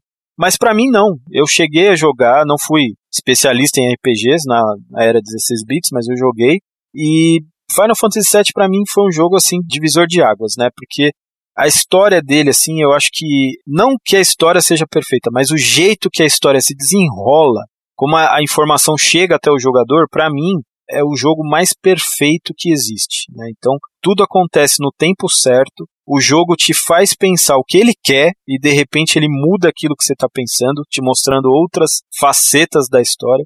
Então, para mim, assim, o quesito de você jogar e se prender ao jogo está diretamente ligado a isso ao poder do script te segurar ali, né? Então, você tá achando uma coisa, de repente é outra, acontece uma coisa, revela uma coisa, contra um background de um personagem, cara, e você vai ficando maravilhado com aquilo. Então, para mim, Final Fantasy VII é isso. O storytelling perfeito. Tanto que você não joga com o personagem principal da história. Você joga com um personagem que, apesar de ter a sua importância, é um personagem secundário. Cloud ali, ele tem amnésia, como muitos protagonistas de RPG, e o foco da história não está no Cloud, está no vilão. Né? Então, quando você começa o jogo, você não sabe que existe o Sephiroth, né? Você só sabe que tem uma empresa que é a vilã e ela está sugando a energia do planeta, acabando com o planeta. Uma gangue de terroristas está querendo brecar aquilo. E aí o jogo começa. E você é um cara que é um papel em branco o personagem até tem noção, assim, personagens em volta também conhecem ele e tal, mas não é explícito pro cara que tá jogando, né? E aí, em determinado momento do jogo, você vê que, na verdade, aquela organização não tá querendo o melhor pro planeta, né? Quando começa a detalhar a história de cada um, que cada um tem um motivo particular para estar tá ali odiando aquela empresa. E quando você entende isso, daí o jogo te joga uma outra realidade, né? Que é a do mal maior. E aí você vê que a Shinra não era a treta inteira do jogo. Você vê que tem muito mais coisa por trás disso. Então acho que esse storytelling é lendário. Tem cenas muito marcantes, né, cara? Para quem jogou Final Fantasy VII, acredito que vocês dois jogaram Final Fantasy VII. O original joguei até o Fiofó fazer bico. Perfeito, é o jeito de ser jogado. Eric também terminou. Terminei uma vez. Eu terminei duas vezes. Eu terminei a primeira vez quando saiu o jogo em japonês, sem entender porcaria nenhuma, e depois quando saiu a versão americana eu terminei também. E desde então não terminei mais nenhuma vez. Então o que acontece? O jogo encaixou com o meu jeito de ser, assim. Eu acho aquele revelar ali da história perfeito. Então eu me envolvo muito com essa parte do jogo, que é a parte da história. Comigo encaixou perfeitamente aqui. Uma outra coisa que eu acho legal é que ele é um jogo meio melancólico. Eu não sei se vocês sentiram isso também quando jogaram. Totalmente deprê. O mundo tá acabando, a energia do planeta tá sendo consumida, é um negócio totalmente deprê. Então eu acho que aquele clima combina com o jogo. Faz sentido o jogo ser daquele jeito. Os personagens não terem voz é uma coisa para mim que é mágica, porque eles falam tudo do mesmo jeito. Quem vai interpretar, quem vai imaginar o jeito que os caras estão se expressando é você. É do mesmo jeito que você lê um livro. Você vai criar aquela imagem, aquela cena na sua mente. Então, Final Fantasy VII, para mim, é mais ou menos isso. Você lê o diálogo e você interpreta da maneira que você acha que está sendo conduzida aquela cena.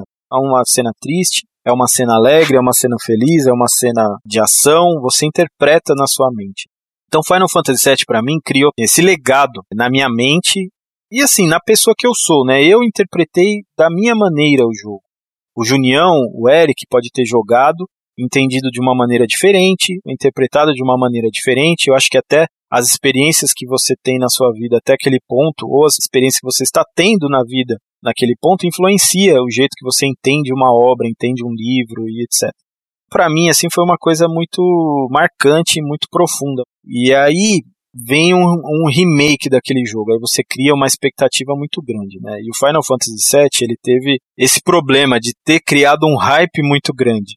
Eu não sei se vocês se lembram, mas esse bagulho de remake de Final Fantasy VII começou na época do PlayStation 2. Mas já se falava muito disso no PlayStation 2 quando teve aquele não é o tech demo, um trailer, né? Uma entrada em CG ali, o começo do jogo em computação gráfica no PlayStation 3. A galera explodiu naquele momento. Né? Todo mundo achou que o jogo ia vir pro PlayStation 3, mas acabou que só veio pro PlayStation 4. Então, assim, no PlayStation 2 nem existia isso de remake. Então aí surgiu. Final Fantasy VII, assim, não sei, né? Mas eu acho que foi o primeiro jogo a se imaginar um remake. Que até então seria um update gráfico, mais nada. Então, assim, era lá nos primórdios, né? Pode ser que tenha algum outro remake, né? Assim, até tem jogos de Atari, né, Eric? Que foram refeitos e tal, com hardware, né? Me vem à mente os, algumas versões de Space Invaders que saíram. É, né? por exemplo, é, exato. Mas a coisa, assim, o Final Fantasy VII foi a, a primeira coisa que levantou essa bola. Então, desde o tempo do PlayStation 2, criando essa expectativa tão hype que já tá na mente de quem jogou a primeira versão há muitos e muitos anos. Quando o negócio foi anunciado, cara, foi um dos anúncios mais fodas da história dos videogames. Inclusive foi anunciado ao lado de Shenmue 3, né? Foi para quebrar todo mundo mesmo. Então se criou um hype assim gigantesco. A Square acho que pensou, pô, a gente tem que capitalizar o máximo em cima disso aqui, né? Se de repente uma pessoa que nunca jogou Final Fantasy VII hoje pegar o Final Fantasy VII Remake e jogar, na minha opinião, ele vai achar a história meio besta, mas pode ser que ele goste o ponto que eu quero chegar aqui, né? Final Fantasy VII Remake mudou totalmente a história. Tem alguns ganchos, né? Tem algumas coisas, segue algumas diretrizes assim. Começa com a mesma missão que o jogo começa no PlayStation. Acho que é até para atrair, né, para dar aquela nostalgia. Depois, cara, é ladeira abaixo assim, começa a aparecer umas coisas que não faz sentido nenhum.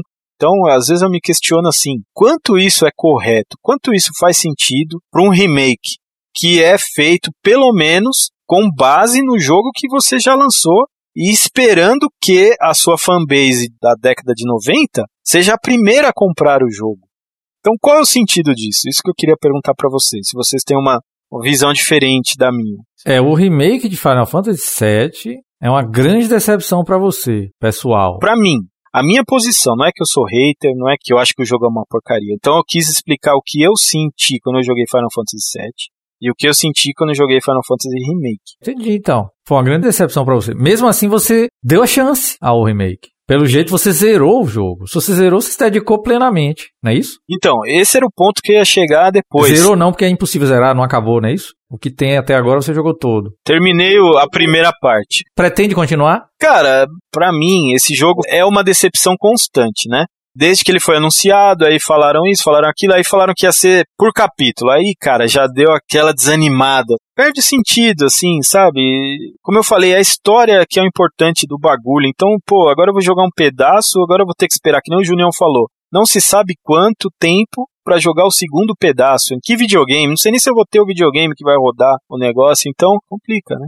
Mas qual é a ideia da galera? Ah, em vez da gente vender um jogo, a gente vai vender cinco partes do mesmo jogo e vai cobrar um preço cheio, lógico. Essa prática eu não me sinto, poxa, vai lá indústria, manda ver. Por exemplo, só jogo digital, eu entendo, é, eu gosto do jogo físico, mas eu entendo, dá para aceitar. Mas essa de dividir os jogos assim, por exemplo, tudo bem que a gente tá saindo um pouco de remake aí, né? Tá, no caso de ser episódico. Não, mas ainda tá dentro. É um remake. Parcelar o jogo assim desse jeito, ainda mais sem data, né? Realmente, você tá esperando aí, não é isso, Fábio? É, cara, sinceramente eu não tô esperando.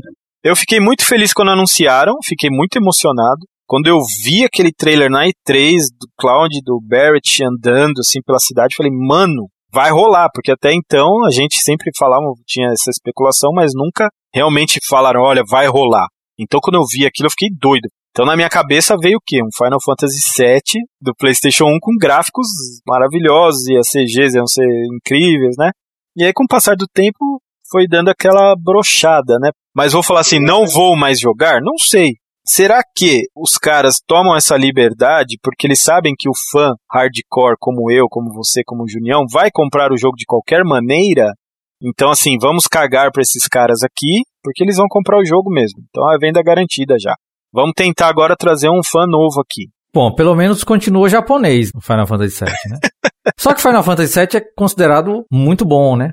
Isso eu achei interessante. Quando o jogo original, considerado ruim, valeria o esforço de uma nova tentativa. Achei isso bem para filosofar, porque me veio Shadow of the Beast do Amiga. Não é exatamente um trunfo de gameplay. Não é essa popularidade que o jogo tem. Ele é um jogo chocante visualmente, atmosfericamente, mas ele não goza da popularidade de um Final Fantasy. Não, não se trata disso. Até porque estava muito relegado ao Amiga, que é uma coisa europeia, né? Um universo europeu. No entanto, ele tem um remake completo para PlayStation 4, é até exclusivo de PlayStation 4 só apenas faz referência a Shadow of the Beast original. É outra vibe. Exatamente o inverso que fizeram com Final Fantasy VII. Né? Pegaram um jogo que não tinha tantos atrativos de gameplay, transformaram num jogo bem legal. É, mecânicas atualizadas, né? Tem uma lutinha lá. Estilosa. Uma mecânica de combate mais rica, e Shadow of the Beast é só um soquinho. Pode-se dizer que nesse caso valeu o esforço de uma tentativa, por exemplo. E agradou um pouquinho aos fãs. Eu mesmo sou um fãzaço do original e me agradei. Eu entendi que era para ser um remake, né? Primeira coisa era essa, né? Eu não esperava o jogo 2D. Pisco o olho pro original, ó, ó o original aí, que legal. E chama-se Shadow of the Beast, ele é realmente um reboot, né? Vocês devem ter aí um jogo do coração que não é popular, que é só o seu jogo, o jogo de Junião, o jogo de Michelin.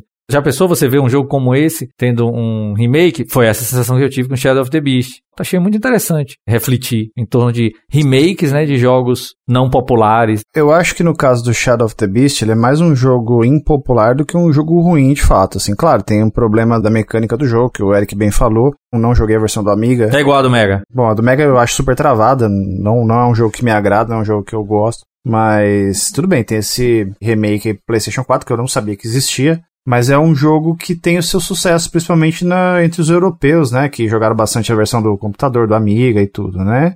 Agora, tem uma questão aqui que eu acho que vale a gente dar um pitaco, até antes da gente conversar mais aprofundadamente sobre essa questão dos jogos ruins serem refeitos, que é a questão do reboot. Que não, não tá aqui na pauta, mas é um negócio que eu queria conversar com vocês rapidamente, porque assim, o que é o reboot? O reboot é quando você tem uma franquia que tem uma linha de jogos e, cara, eu não consigo não pensar em Devil May Cry. Então você tem o Devil May Cry 1, 2, 3, Special Edition, ok. Tem o Devil May Cry 4. Aí você tem o Devil May Cry, que é o DMC, que é um negócio que não é uma sequência, é outra coisa. O reboot. Só que aí, esse reboot, eu não sei o que aconteceu com a Capcom, tem que perguntar pro Fabão, acho que nem ele mesmo sabe que eles desencanaram do reboot e continuaram a sequência que já existia. Eles o Devil May Cry 5, que eu acho um belo do jogo, diga-se de passagem, o Devil May Cry 5. O jogo que não é da Capcom, né, que você tá falando, que é o reboot. Que é o DMC. Eu nem sei se é o mesmo personagem, não sei se é o Dante. É o Carinha Dante. meio esquisitão, é o Dante versão, sei lá, emo. Isso. É... E aí desencanaram e a Capcom conseguiu linha com o 5, que, volto a dizer, é um baita de um jogo.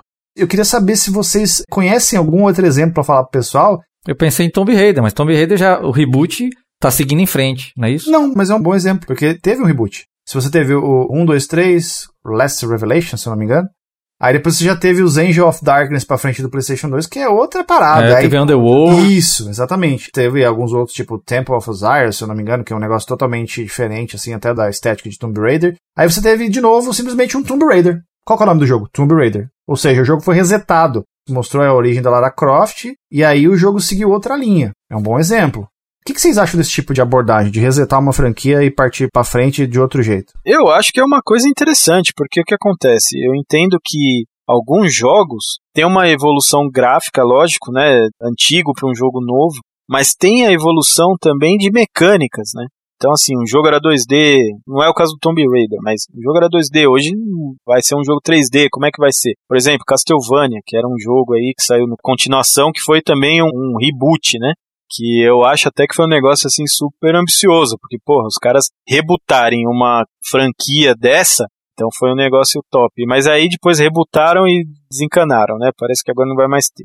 Então assim, eu acho que quando você se vê nessa posição de fazer um jogo novo de uma franquia que necessita de um update de mecânicas também, eu acho que isso faz muito sentido quando você precisa de um, uma modernização no jogo, né? Porque a gente não está falando mais de remake, a gente já está falando de uma continuação, que na verdade acontece antes, mas é um jogo novo. Você está fazendo um jogo nos padrões modernos, então acho que feito de maneira correta pode trazer benefícios, com certeza. God of War ganhou um reboot? God of War ainda não, né? Ele ainda tá indo pra frente, vamos dizer assim. O novo God of War se chama apenas God of War, então dá a entender que é um reboot, mas o, o passado do Kratos ainda tá lá, ou seja, é uma continuação, querendo ou não. É. O gameplay é um pouco diferente. É, em termos de videogame, assim, eu... Em termos de mecânica de jogo, pode-se dizer que sim. Mecânica sim, não de história, mas mecânica sim. Porque ele não é o God of War 4, né? Ele é só o God of War. É, até porque ele não continua a história do 3, né? É uma outra história que acontece depois do 3. É uma outra história, mas os eventos são canônicos e válidos, porque inclusive o passado do Kratos está todo ali, você conhece porque você jogou os jogos e ao longo da jornada, quando você vai ter a interação com o seu filho lá, com, com o menino, vai se explicando sobre quem é o Kratos, o que ele fez, né? Qual é o passado do Kratos, né? Uhum. Então, assim, não foi jogado no lixo a história. A história tá lá no passado e conta uma outra história de uma outra vertente muito mais pra frente. O Kratos tá mais velhão, né? Barbudão, assim, velhão e tal, né? Sim. Já tem um filho, tudo. É. E tal, né? Já tem um filho, tudo. Na minha opinião, foi brilhante essa decisão, né? Eles tiveram a decisão de fazer um Kratos renegado, assim. Ele mudou de lugar, ele esqueceu o passado, ninguém conhece ele. E ele tá vivendo ali de boa. Ele amadureceu, né? Ele é tipo, ele é um cara assim. Ele é outro Kratos. Você pegar o Kratos do God of War 1 e 2 é outra coisa, né? Ele foi pra um lugar que ninguém conhece ele. É, ele tenta deixar o passado dele pra trás, né? Isso. Tenta, né? Em termos Em gameísticos, termos gameísticos é válido porque realmente é outro tipo de gameplay. Inclusive, a arma que você usa, pelo menos do início até o meio do jogo, é uma arma totalmente diferente, que é um machado, né? Um negócio tipo, meio que Thor, assim, que, tipo o martelo do Thor, que você taca, ele volta. e- Ou seja, você não tem aquela clássica Blades of Chaos já de início. eu nunca joguei o God of War, vocês jogaram, né? Me parece um reboot, considerado um reboot, pelo menos. Apesar de que a história continuou. Em termos de gameplay, sim. O nome dele é só God of War. É, eu diria que é uma criação de uma outra storyline, assim. Terminou a história da guerra com os deuses gregos, que a gente vai fazer? É uma nova trilogia. É o recomeço, vamos dizer assim, Eric. É como se fosse uma saga ali que vai mais pra mitologia nórdica, né? Reza a lenda que você vai ter mais dois jogos aí que vão concluir esse arco aí, né? Porque não quero também ficar dando spoiler, se bem que o jogo já é razoavelmente antigo já. É, eu não terminei ainda, então. Agora, uma coisa que a gente precisa conversar minimamente nesse episódio do podcast é o seguinte. Eu queria saber do Eric e do Michelas. Qual é o tempo adequado, tempo de intervalo entre o lançamento do jogo original e o lançamento do remake? E, por exemplo, no caso do Resident Evil, que teve um remake espetacular no GameCube, que foi a geração seguinte, se você teve o jogo original no PlayStation 1, você já teve na próxima geração um remake espetacular. E esse remake, ele é assim meio que um consenso na comunidade. O pessoal acha que é maravilhoso. Eu acho maravilhoso. Pra mim, é o exemplo de remake, Resident Evil 1. Primeiro, teve um salto de geração. O GameCube, até então, a Nintendo estava ali com o hardware dos consoles, estava batendo ali com o Xbox, era melhor que o PlayStation 2 em questão técnica, né? Então, a Nintendo tinha um hardware parrudão. adição de gameplay e de coisas que fazem sentido. Então o jogo traz mais quebra-cabeças, traz mais boss, traz mais monstros que faz sentido. Tem outros lugares para você explorar da mansão, que tem lógica também.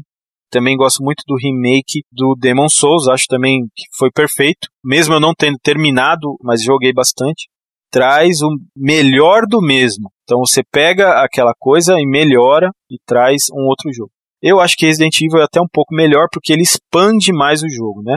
O Demons ele fica meio preso ali aquela coisa, até porque é uma empresa terceirizada fazendo um jogo, né, que foi a, a FromSoft que fez e quem detém os direitos é a Sony. Então são três empresas ali. Já o remake do Resident Evil foi a Capcom mesmo que fez e é isso aí. A minha resposta pro Junião é pelo menos uma geração para frente. É, eu vou junto também porque Poder de Fogo nas mãos de criadores de jogos criativos. Videogame é poder de fogo. Não sou muito fã dos gimmicks, dos features lá que Nintendo, por exemplo, inventa, mas acho importante. Mas não sou fã pessoalmente, mas acho interessante ver, ver as ferramentas sendo criadas, porque quem é o responsável é o artista, são os criadores de jogos. Eles é quem sabe o que estão fazendo. Por isso que tem coisas que não dão certo, porque os criadores olham para a realidade virtual e não precisa. Por exemplo, a Intel, ela criou a extensão MMX, e aí a Intel queria enfiar a goela abaixo em MMX e queria enfiar a goela abaixo também em jogos. Tem uma matéria na PC Gamer, eu colecionava PC Gamer na época. Aí software tem lá uma cartinha de John Romero. Ele dizendo, MMX não serve para nada, não otimiza nada para jogo. Não precisa, é inútil o MMX. MMX só serve para Photoshop. Observe que acabou sendo verdade isso, MMX não revolucionou os jogos. Quem decide são os criadores. Dito isso, o poder de fogo de uma geração, concordo com o Michelin que mencionou, o salto de uma geração já é válido. Você vê até o pobre do Breath of the Wild se beneficia da diferença pequena do Switch pro Wii U com um pouco mais de estabilidade. Que eu joguei no Wii U, né, Junior? O Breath of the Wild. E é caótico às vezes. Eu tive acesso ao jogo no dia menos 4. Falei no dia 1. no dia menos 4. No Wii U, mas não, não joguei no Wii U. Eu joguei no Switch. E a diferença é considerável, não é pouca coisa não, do Wii U pro Switch. Sim, mas... eu me lembro do Digital Foundry comparando, já era considerável. Sim, o meu ponto é que, mesmo no Switch, o jogo não consegue, o videogame não dá conta. Não é conversa mole aqui. Para mim, a Lenda de Zelda Breath of the Wild é um dos melhores jogos que eu já joguei. E eu não joguei poucos jogos, amiguinhos. Eu joguei bastantinhos. Então, assim, o, é um dos melhores que eu já joguei. E eu acho que esse jogo, a magnitude dele, merecia uma máquina melhor. Por isso que eu rogo, assim, pra Nintendo que próximo hardware de verdade, não é Switch OLED, enhanced áudio, porta de cabo de rede, não é isso que eu tô falando. é, chega até a ser engraçado, né? É. Update a porta de rede. falando do próximo videogame de fato que seja retrocompatível para que a gente consiga jogar esses jogos que deixaram a desejar. O próprio Zelda, aquele de apertar botão loucamente, como é que chama? O Hyrule Warriors, acho que é. Age of Calamity, acho que é isso. Ah, o que é tipo Musou lá? Exatamente. Que é onde um cara enfrenta um milhão de caras. É. Esse jogo, ele sofre de quedas absurdas de FPS, né? Então, alguns jogos do Switch que a gente podia ficar falando vários jogos excelentes que tem no Switch, mereciam ter uma máquina melhor. É só isso. Ah, mas vai ah, ter. Não tô desmerecendo nada, sabe? Ah, o Junião odeia o Switch, sabe? Daqui a pouco sai manchete lá na Folha de São Paulo. Junião falou que o Switch é uma merda. Não é isso. Eu tô dizendo que tem alguns jogos que são tão incríveis que eles mereciam ter uma máquina melhor. É só isso que eu tô dizendo. E torço para que o próximo videogame da Nintendo, que vai ser obviamente mais potente do que o Switch, que é um hardware lançado em 2017, até hoje é o mesmo hardware, que já era defasado naquela época e hoje nem se fala, tenha uma máquina mais potente que a gente possa jogar esses jogos eh, melhor. É só isso que eu tô falando. Se seguir a lógica. Porque no Wii U a gente tem um remaster do Zelda Cartoon lá, que eu esqueci o nome. Wind Waker. E do Zelda do Lobo lá, que eu esqueci o nome também. Twilight Princess, né? Isso. A gente tem um remake no Nintendo Wii U, que eu vou falar para vocês que eu joguei no Nintendo Wii U. No GameCube, eu não cheguei a jogar muito, o Zelda Cartoon que saiu antes. Aí quando saiu o Twilight, aí já saiu pro Wii U e para o Twilight Princess é GameCube e Wii. Né? Então, aí eu já não joguei no GameCube mesmo. Mas quando saiu pro Wii U, cara, foi um, uma melhoria, isso que o Junior tá falando, faz sentido. Foi uma melhoria substancial em comparação aos jogos originais, e eu me diverti muito mais jogando no Wii U do que quando eu joguei nos consoles originais. salto geracional foi benéfico. Então agora já está anunciado o Zelda Skyward Sword, é isso o nome? Tá prestes a ser lançado pro Switch. Esse jogo é original do Wii. Então, beleza, a gente já vai ser lançado no Switch agora, que eu achei também legal. Estou empolgado para jogar. Muito bom o jogo, bacana. Eu só não gosto muito dos controles de movimento, mas acho que isso é consenso de jogador velho que nem eu. Parece que esse daí vai ter uma opção para você não jogar com controles de movimento, né? E aí que fica interessante para jogadores velhos como nós, né? Que eu também vou querer jogar porque eu não vou precisar chacoalhar o negócio. e aí, aí? Não, sem dúvida. Então, não gostei, gostei que um consenso, uma geração é benéfico. Agora eu vou dar uma chicotada no lombo do 6-2. Vocês falaram que o, o tempo ideal é uma geração, certo? No mínimo, eu falei, no mínimo. No mínimo. Perfeito. A partir de uma geração já tá legal, né? Vocês acham que os jogos que são originais da era PlayStation 4 e Xbox One, eles ainda assim vão merecer remakes ou vou botar até remasters a partir de uma geração para frente? Você acha que é válido, por exemplo, ser lançado no PlayStation 5 remake ou remaster de The Last of Us Part 2? O pessoal pode pegar as tochas, o tridente aí que eu vou lançar agora, hein? Eu acho que não, porque para mim o PlayStation 5 não passou o PlayStation 4 ainda, em questão de poderio gráfico. The Last of Us 2 e sei lá, Ghost of Tsushima, para mim é melhor que os jogos de PlayStation 5. Então, me batam. Veja só, me corrijam aí se eu estiver falando abobrinha. O The Last of Us 2, ele é o Game of the Year de 2020. Confere? Confere. Que jogo, hein? Eu acho que o The Last of Us talvez tenha sido até um mau exemplo meu para poder tentar instigar vocês um pouco mais, né? Porque assim como o The Last of Us 1, o The Last of Us 2 também, ao meu ver, na minha concepção, na minha humilde, modesta e irrelevante opinião, né? Vou parafrasear o Frota agora, nosso amigo. É um jogo da nova geração rodando na geração passada. Então, vamos lá. Eu acho que o The Last of Us 1 é um jogo que saiu no PlayStation 3, mas já é um jogo de Play 4. A mesma coisa do Last of Us 2. Ele é um jogo de Play 5, mas saiu no PlayStation 4. Ele é um jogo já mirando a próxima geração. Ele tá na máquina errada, entre aspas, né? Ele já, já é considerado, ao meu ver, um jogo da próxima geração. Vamos deixar de lado aí, então, Game of the Year de 2020. Vamos pegar o Game of the Year de 2019, que é aquele joguinho lá, o... Sekiro. Sekiro, é, aquele joguinho lá. Vocês acham que Sekiro mereceria uma nova versão na, na, geração posterior aí? Um jogo de 2019. Abre parênteses. Junião, já matei a coruja, fecha parênteses. Matou no telhado, né? Beleza. Então, assim, para mim, cara, as últimas duas gerações são consoles muito fracos. A gente até falou isso já num podcast, deu uma discordância de opiniões, mas para mim todos os videogames eram referência no seu lançamento de poderio gráfico para jogos.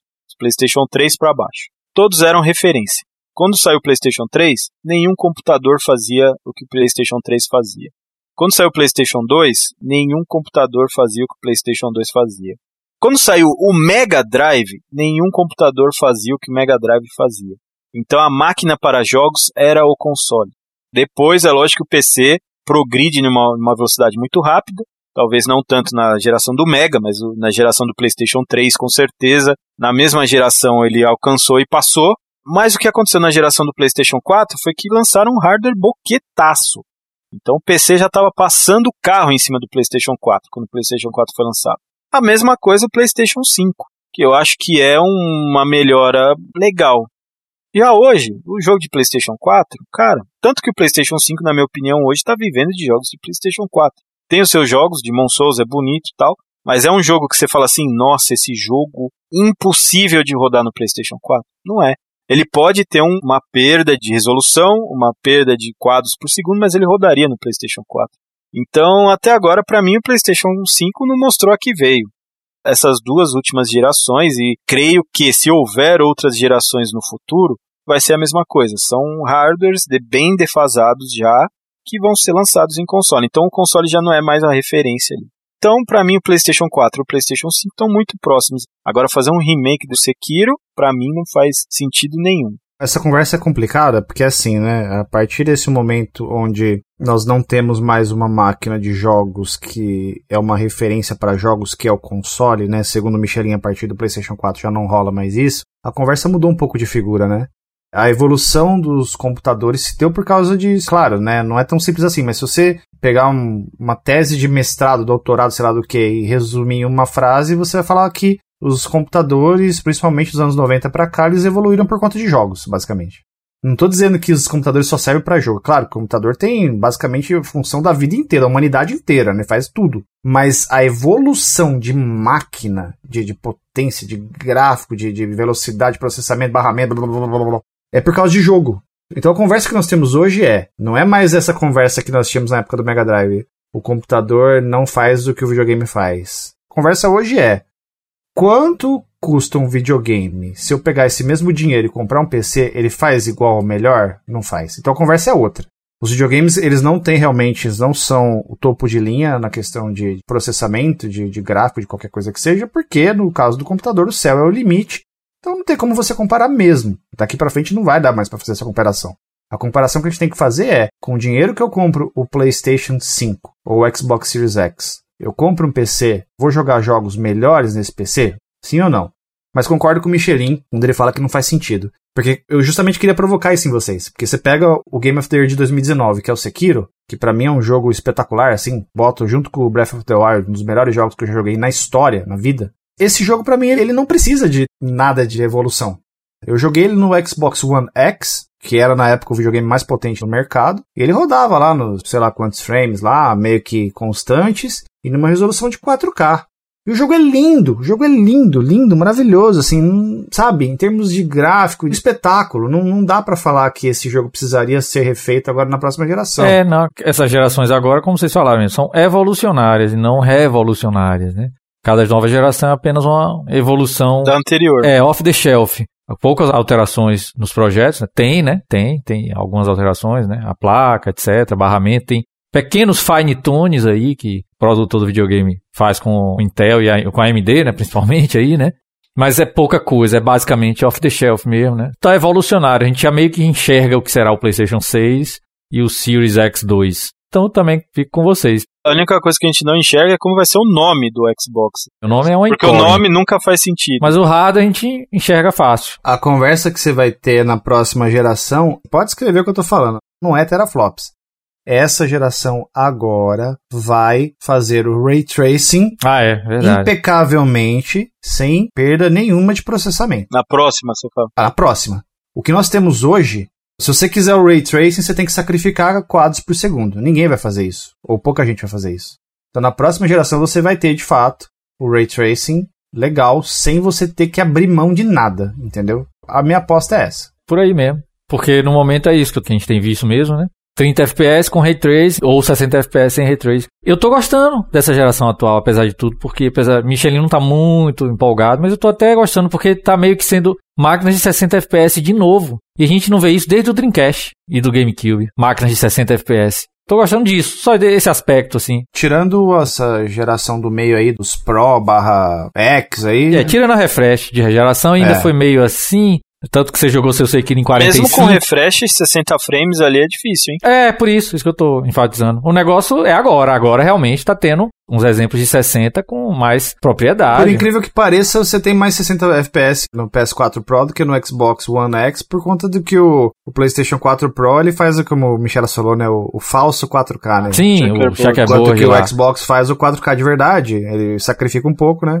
Alguns jogos importantes ali ainda rodam a 60 frames por segundo ali, belezinha. Por exemplo, o Forza, que eu sei que rodam e tal. Mas via de regra é isso aí mesmo. É, só os jogos que realmente necessitam de 60 frames. O que a gente está vendo no resultado prático é que a geração atual, o 5 e o X, estão sendo máquinas de 60. E isso faz tempo sem ver. Como eu disse, desde o Dreamcast. Dreamcast era uma máquina de 60. De vez em quando um de 30, né? O GameCube Dreamcast também. foi a maior revolução de videogames de toda a história, mas isso é um, um assunto para outro podcast. E ainda trazendo modo progressivo, lá 60 em progressivo, quer dizer, era ferrinho o negócio. Não importa a resolução que você jogue, você vai jogar 60. Diferente de hoje que você tem que sacrificar, que nem o Junião falou, descobre um santo para cobrir o outro.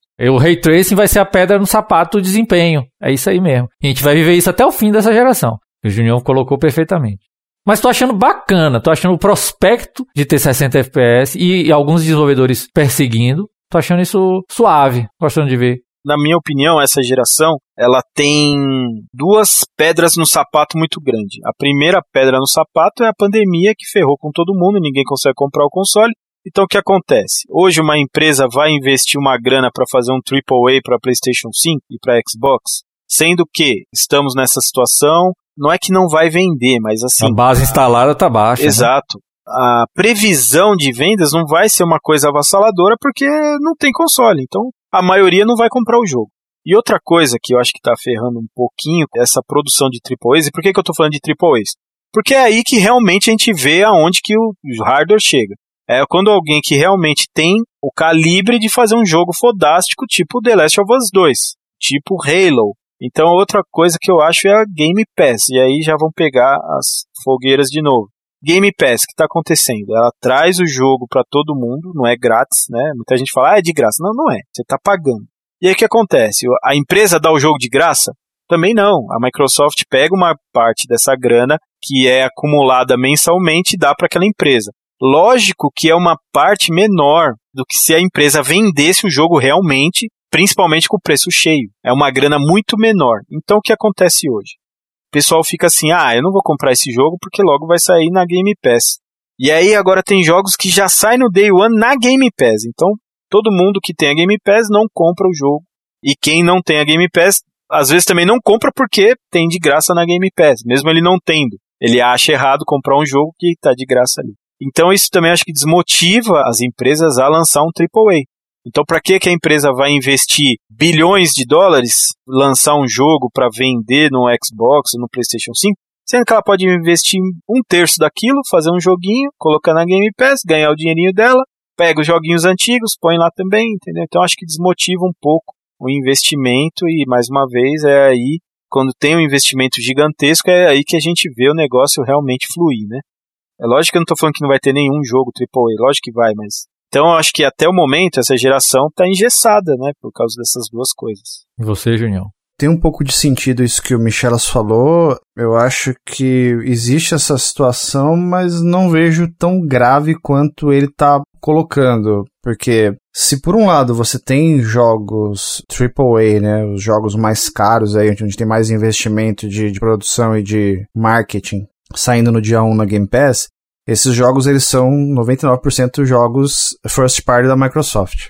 Dificilmente você vai ver um jogo AAA de uma outra empresa saindo no Game Pass no dia 1. Então, assim, eu acho que os tecnomaníacos e as pessoas que são ultra fanáticas vão querer ter acesso ao jogo dia 1 e se esse jogo não for da Microsoft, você vai ter que comprar o jogo. Ponto final, não tem conversa.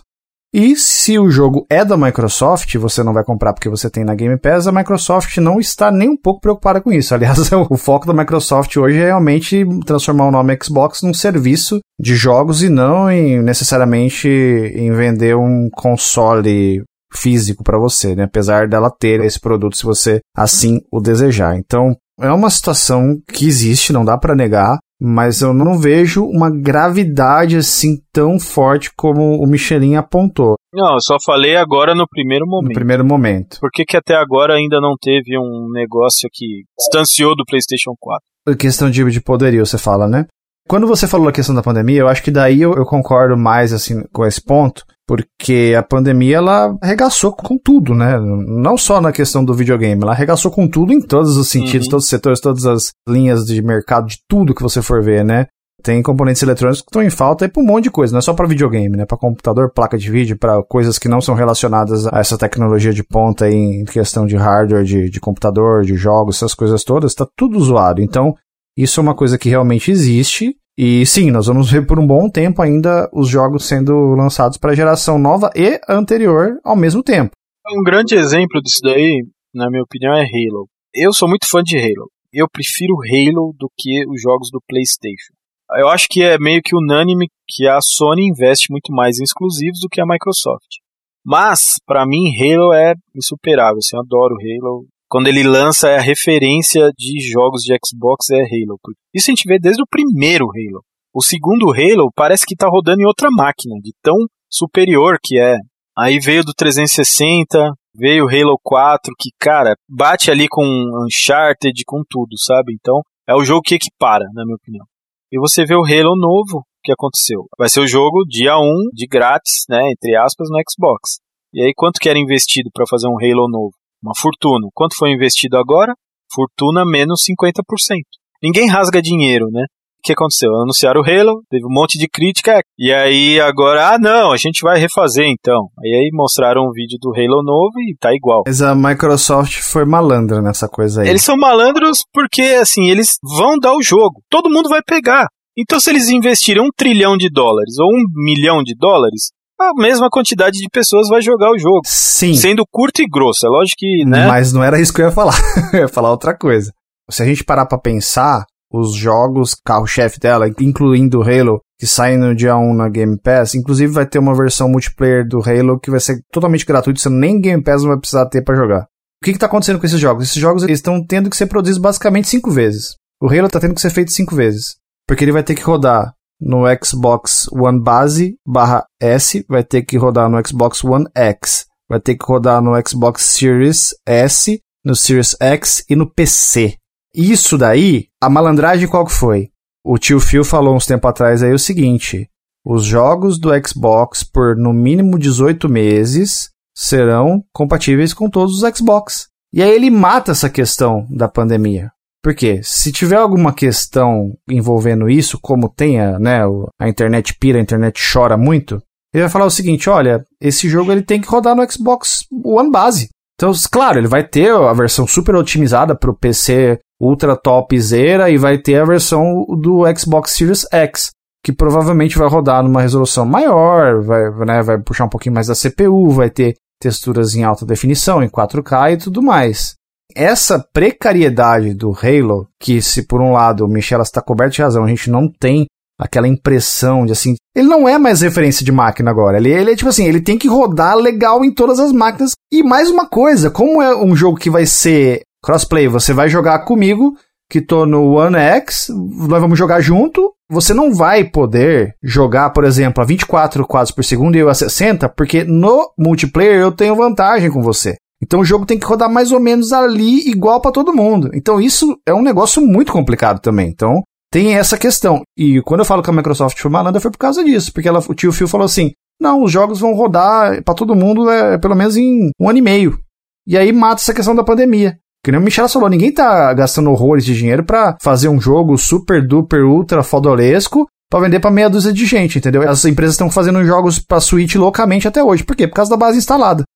Ô Eric, fale para mim, de fato, os jogos ruins, objetivamente ruins que existem, sim senhor, eles valem o esforço do remake ou não? Sendo direto, acho que sim, porque eu tenho uma máxima de que os jogos são feitos para cada pessoa, né? Experiência pessoal. Então tem jogos que são considerados ruins, mas que podem ser apreciados por alguma pessoa. O exemplo que eu dei de Shadow of the Beast, que não é nenhum jogo estelar, mas sou um grande fã mesmo assim o esforço de um remake, no caso. Eu não vou chamar de reboot porque reboot dá a impressão que vai continuar, né? Aí iniciamos a franquia, né? Não, Shadow of Beast não tem uma franquia, apesar de ter três jogos. Não é o caso. E aí, eu acho válido, bicho. Acho válido porque acho que isso não é o tópico principal do remaster e do remake. Não é o foco das empresas, mas, pô, acho legal ver. Bloodstained, o que é Bloodstained se não um reboot de Symphony of the Night? E foi um Kickstarter, né? Um esforço de comunidade, não é da indústria. O Kickstarter não é a indústria. É, por exemplo, ó, eu joguei o que para mim é o melhor jogo da história dos videogames. Recentemente, um milagre aconteceu comigo. Chama-se Enemy Tempest of Violence, do Amiga. Estranhamente, uma máquina que eu conheço pouco.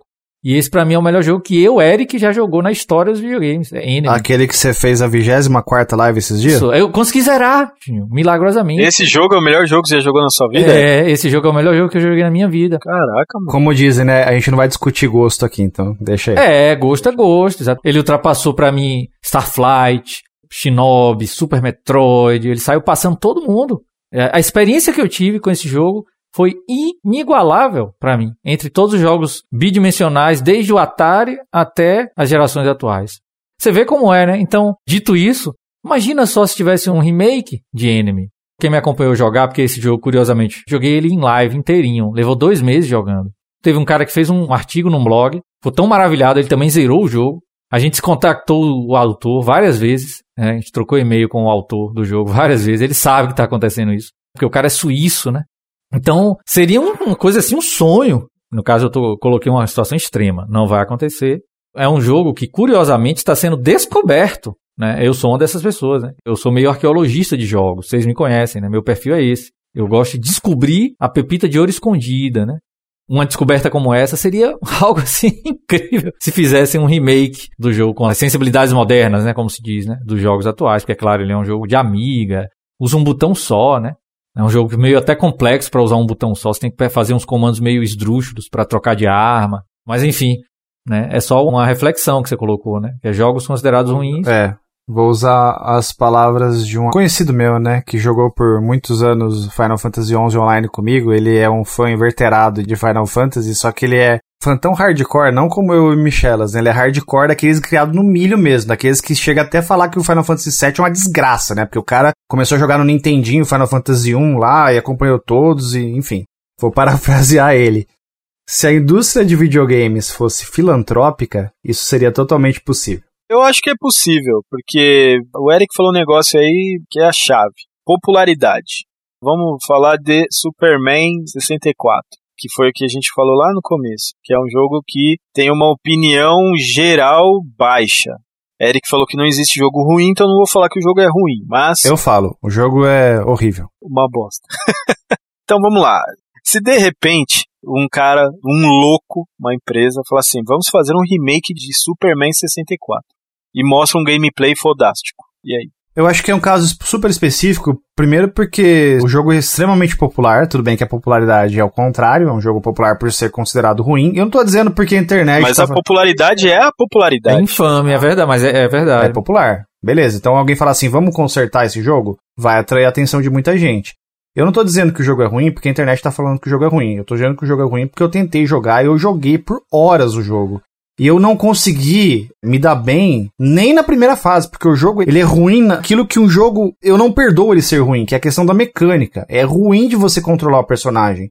Não é um jogo gostoso de se jogar. A mecânica é ruim. Ele até tem gráficos bons, é, entendeu? Mas tem uma outra agravante. Eu tô falando de um personagem super popular que é o Super-Homem. Aí é complicado. Então, nesse caso específico, eu acho que tudo bem. Agora, se você pegar um jogo tipo Shadow of the Beast, que é um jogo que não é tão legal assim e tal, aí é outra história, porque não tá envolvendo um personagem super específico, super popular e tal. E tanto que existiu esse remake aí que eu até eu não sabia que existiu. O Eric falou que, obviamente, esse jogo deve ter sido muito popular lá nas Europa da vida, né? Cada caso é um caso, mas via de regra, se você pegar generalizar a coisa, se for pra ter uma opinião generalizada da coisa, eu digo que é muito difícil um jogo ruim ser, ser refeito assim, porque como eu falei, a indústria não é filantrópica, né? Tudo gira em torno da grana e quando você faz um remake de um jogo que já fez sucesso, é basicamente dinheiro, retorno garantido, né? Coisa que é o contrário quando você pega um jogo ruim. Tem uns casos assim, você me lembrou agora, o Full Motion Video lá, como é o nome? Que teve o remake dele agora. Ah, o Night Trap. Remaster. É, o remaster, porque eles pegaram os, os, as fitas de VHS, redigitalizaram. É um exemplo de um jogo trash. É, é um jogo trash. Trash, para quem não sabe, é uma coisa ruim, porém tem uma apreciação por ser ruim. O Superman que você falou é me veio. Ah, é mesmo, cara. O Superman poderia, porque é, é o personagem, obviamente, Superman extremamente popular, então... É, rolou uma coisa quase assim com Duke Nukem Forever. É, né? e é verdade. Duke Nukem Forever não foi um remake porque ele não tinha saído, mas falaram, falavam, prometiam, prometiam, aí nada. Aí falavam de novo, nada. Falavam de novo. Aí criou-se uma cultura em volta desse jogo, né? Virou uma piada. E aí os caras se juntaram, compraram a parada e falaram, ah, vamos fazer o Duke Nukem Forever. É uma bosta, mas fizeram. E Eric, eu joguei o jogo, o Shadow of the Beast, tanto que assisti seu vídeo, viu, senhor Eric? Ah, legal. Inclusive fica a dica, para quem nunca jogou e quer conhecer, assista o vídeo do Eric. Ótimo vídeo. Eu lembro de vocês lá no Retro SC, o Eric jogando, acho que pela primeira vez no Amiga de verdade. Pude jogar na máquina, foi legal demais. Mas vamos lá, última pergunta, Eric. Eu vou fazer a pergunta, eu vou responder e depois eu vou passar a bola para vocês. Esses jogos são caça-níqueis? Na minha cabeça, quando fala caça-níquel, automaticamente vem, adivinha? Resident Evil 4. Final Fantasy VII. é o jogo mais caça-níquel que eu já vi na minha vida. É um jogo que foi dividido em quatro partes, é um jogo que tem DLC já, mesmo ele sendo em quatro partes, tem DLC da primeira parte. Senhores, e vocês? Eu acho que os caça-níqueis eles estão mais relacionados aos remasters do que aos remakes, né? Eu até falei do Resident Evil 4, para mim o Resident Evil 4 é o caça-níquel mais clássico da história do universo. É. Não estou dizendo em momento algum que o jogo é ruim, o jogo é maravilhoso, joguei na época no GameCube, é ótimo, excelente, lindo, gostoso, charmoso, cremoso, crocante. O jogo é ótimo. Só que ele está sendo lançado a exaustão desde sempre E eu não duvido que saia de novo pro PlayStation 5. É isso. É, também não duvido. No Switch já tem. Então só falta chegar no PlayStation 5 e no Xbox Series X. Eu tive boas experiências com remaster, né? Conto que eu contei aqui com vocês. Por exemplo, no Ico, Shadow of the Colossus. São bem remaster mesmo, né? Remaster mesmo, não tem nada novo. É só renderizado lá melhor, mas consertou essa falha técnica do jogo. Só para deixar mais claro e mais objetivo, eu vou dizer o seguinte: nem todos os remasters são caça-níqueis, mas todos os caça-níqueis são remasters. E um remake, que é o Final Fantasy. Conseguiu essa proeza. Mas, por exemplo, o Final Fantasy eu não tive essa experiência toda de Michelin. Entendi o ponto dele, evidentemente, claro. Percebi que o remaster pode ferir o fã hardcore que ele é, sem dúvida, pode. Pode denegrir a imagem do jogo anterior, Ed? Olha aí o que eu vou dizer agora. Em Shadow of the Beast, quando anunciou que ia ter o remaster, eu fiquei acompanhando de perto, né? Até quando saía vídeo. Aí, o Shadow of the Beast tem uma coisa muito importante, que é a trilha sonora. Extremamente importante. Porque o jogo é muito mais sobre a atmosfera do que sobre gameplay. Então a trilha é muito crítica. Eu já fiz versão em 1992 da trilha de Shadow of the Beast. Eu lá com 14 anos de idade, no meu Yamaha, tocando a música de Shadow of the Beast, fazendo uma versão em Shadow of the Beast, gravada em fita cassete, que eu tenho até hoje. E aí os trailers começaram a pipocar de gameplay e a trilha sonora, cadê? Não é possível que é caro obter os direitos dessa trilha sonora. Não deve ser caro. O meu exemplo é quanto mais fã, mais qualquer mexida é mais delicado, né?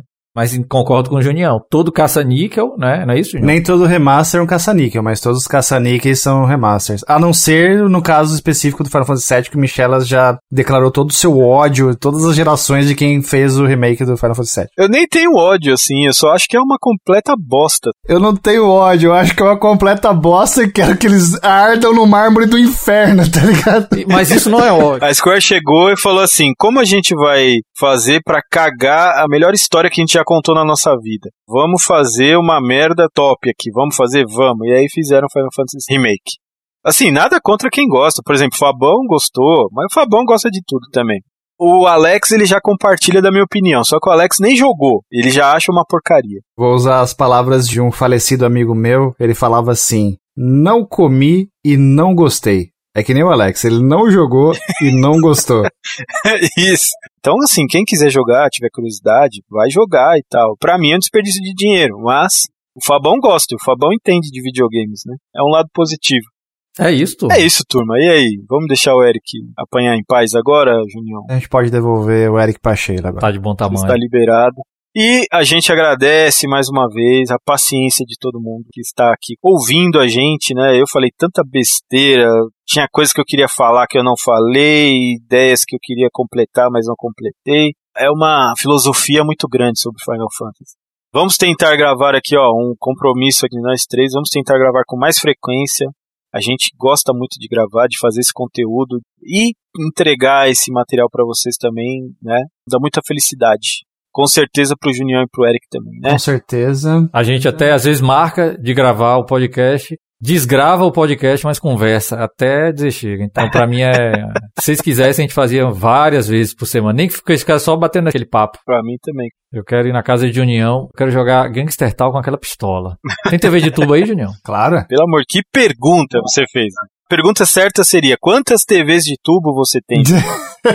é mais preciso PVM para jogar jogo de pistola? Eu nunca consegui, não deu certo. Aqui, nesse espaço que eu tô agora, tem aqui do meu lado esquerdo a TV de tubo Sony Vega 21 polegadas, um pouco mais na minha frente aqui tá o um monitor de tubo da Samsung 17 polegadas que o Michelas me deu de presente, que é um monitor de PC antigo, e do meu lado direito tá a BVM. Então são três telas de tubo que eu tenho aqui no setupzinho humilde meu aqui, de jogos retrô. Nesse cômodo. Nesse cômodo. Então vai, Junião. Então termina esse podcast com essa voz maravilhosa de locutor de rádio sua. Quem me dera, quem me dera. Meus queridos, sempre um prazer, uma honra estar aqui com vocês, uma honra conversar com essa galera incrível que escuta a gente aí. A gente sempre pega o feedback da galera através das nossas redes sociais, os nossos grupos de Zap Zap, Twitter, Facebook, até mesmo através de comentários no YouTube. O pessoal sempre vem falar, escutei lá o podcast da Gamescare, é super legal e tal.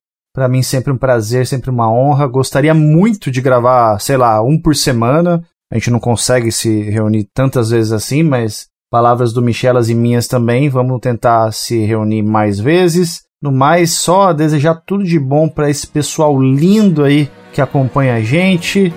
Obrigado, meus caros. Tudo de bom para todo mundo e a gente se vê no próximo. Valeu. Valeu, tudo. Valeu, até mais, galera.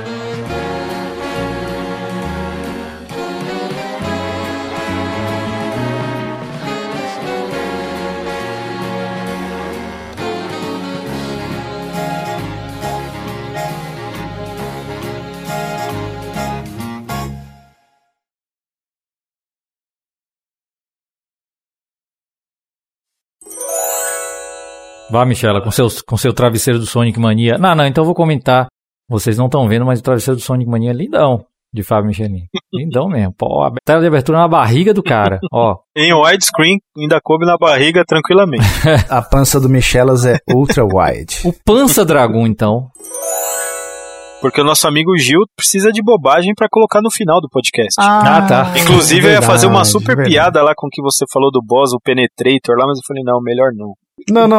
Então, já que você falou, agora tem que fazer. Não, não, deixa pra lá isso aí. Se a gente gravasse a conversa que tivemos mais cedo de manhã, aí ia ser um festival. Lá realmente ia ser um prato cheio. O Eric praticamente como veio ao mundo, né, Juninho? Nossa, foi. Meu Deus do céu. um. Olha, olha a inveja, a inveja dos fãs do Eric agora. Isso é passado. Isso é passado. Puta, até perdi o que a gente tava falando. Quando é, Junião, pra gente marcar uma, fazer uma live de aniversário pra você? Eu não, não divulgo, né, querido? Eu não divulgo meu, meu aniversário, não divulgo, ninguém sabe meu aniversário, eu não coloco nas redes sociais. O Facebook não vai te avisar que é meu aniversário, porque o Facebook não sabe. A gente sabe. A gente tem esse privilégio. Eu, eu- eu evito, sabe por quê, Eric? Não é por nada, não. Não é porque eu sou uma pessoa chata. Eu até sou chato, mas não é por isso. Eu não divulgo o dia do meu aniversário pra ninguém, mas sou de Sagitário. É o máximo que eu posso falar. Mas vocês vão saber porque eu vou fazer uma live jogando Street Fighter em homenagem de União. Pronto. O negócio tá, tá Tá complicado. igual vacina no Brasil, PlayStation 5. um detalhe, né, off-topic. Curiosamente, eu consegui a- agendar aquela picadinha mágica que eu tô tão ansioso pra tomar. E eu já tomei. É o Quad Damage. É, vai depender do Gil, né? Quando que eles vão escutar isso aí, hein, Gil? Olha lá, hein? Mas eu, bo- eu boto fé no Gil. Entre julho e agosto, vocês devem estar ouvindo esse podcast. Mas vocês escutaram primeiro. Até o final do ano vocês vão ouvir esse podcast. Você não vai encerrar o podcast ainda, não. O Eric tá com pressa, a mulher dele já tá na porta, Não, esperando ele com a chinela na mão. Já pra não. dentro. Não, Sheila já teve sua cota hoje, já tô sabendo que foi lá pra casa da cunhada, então Já. calma aí.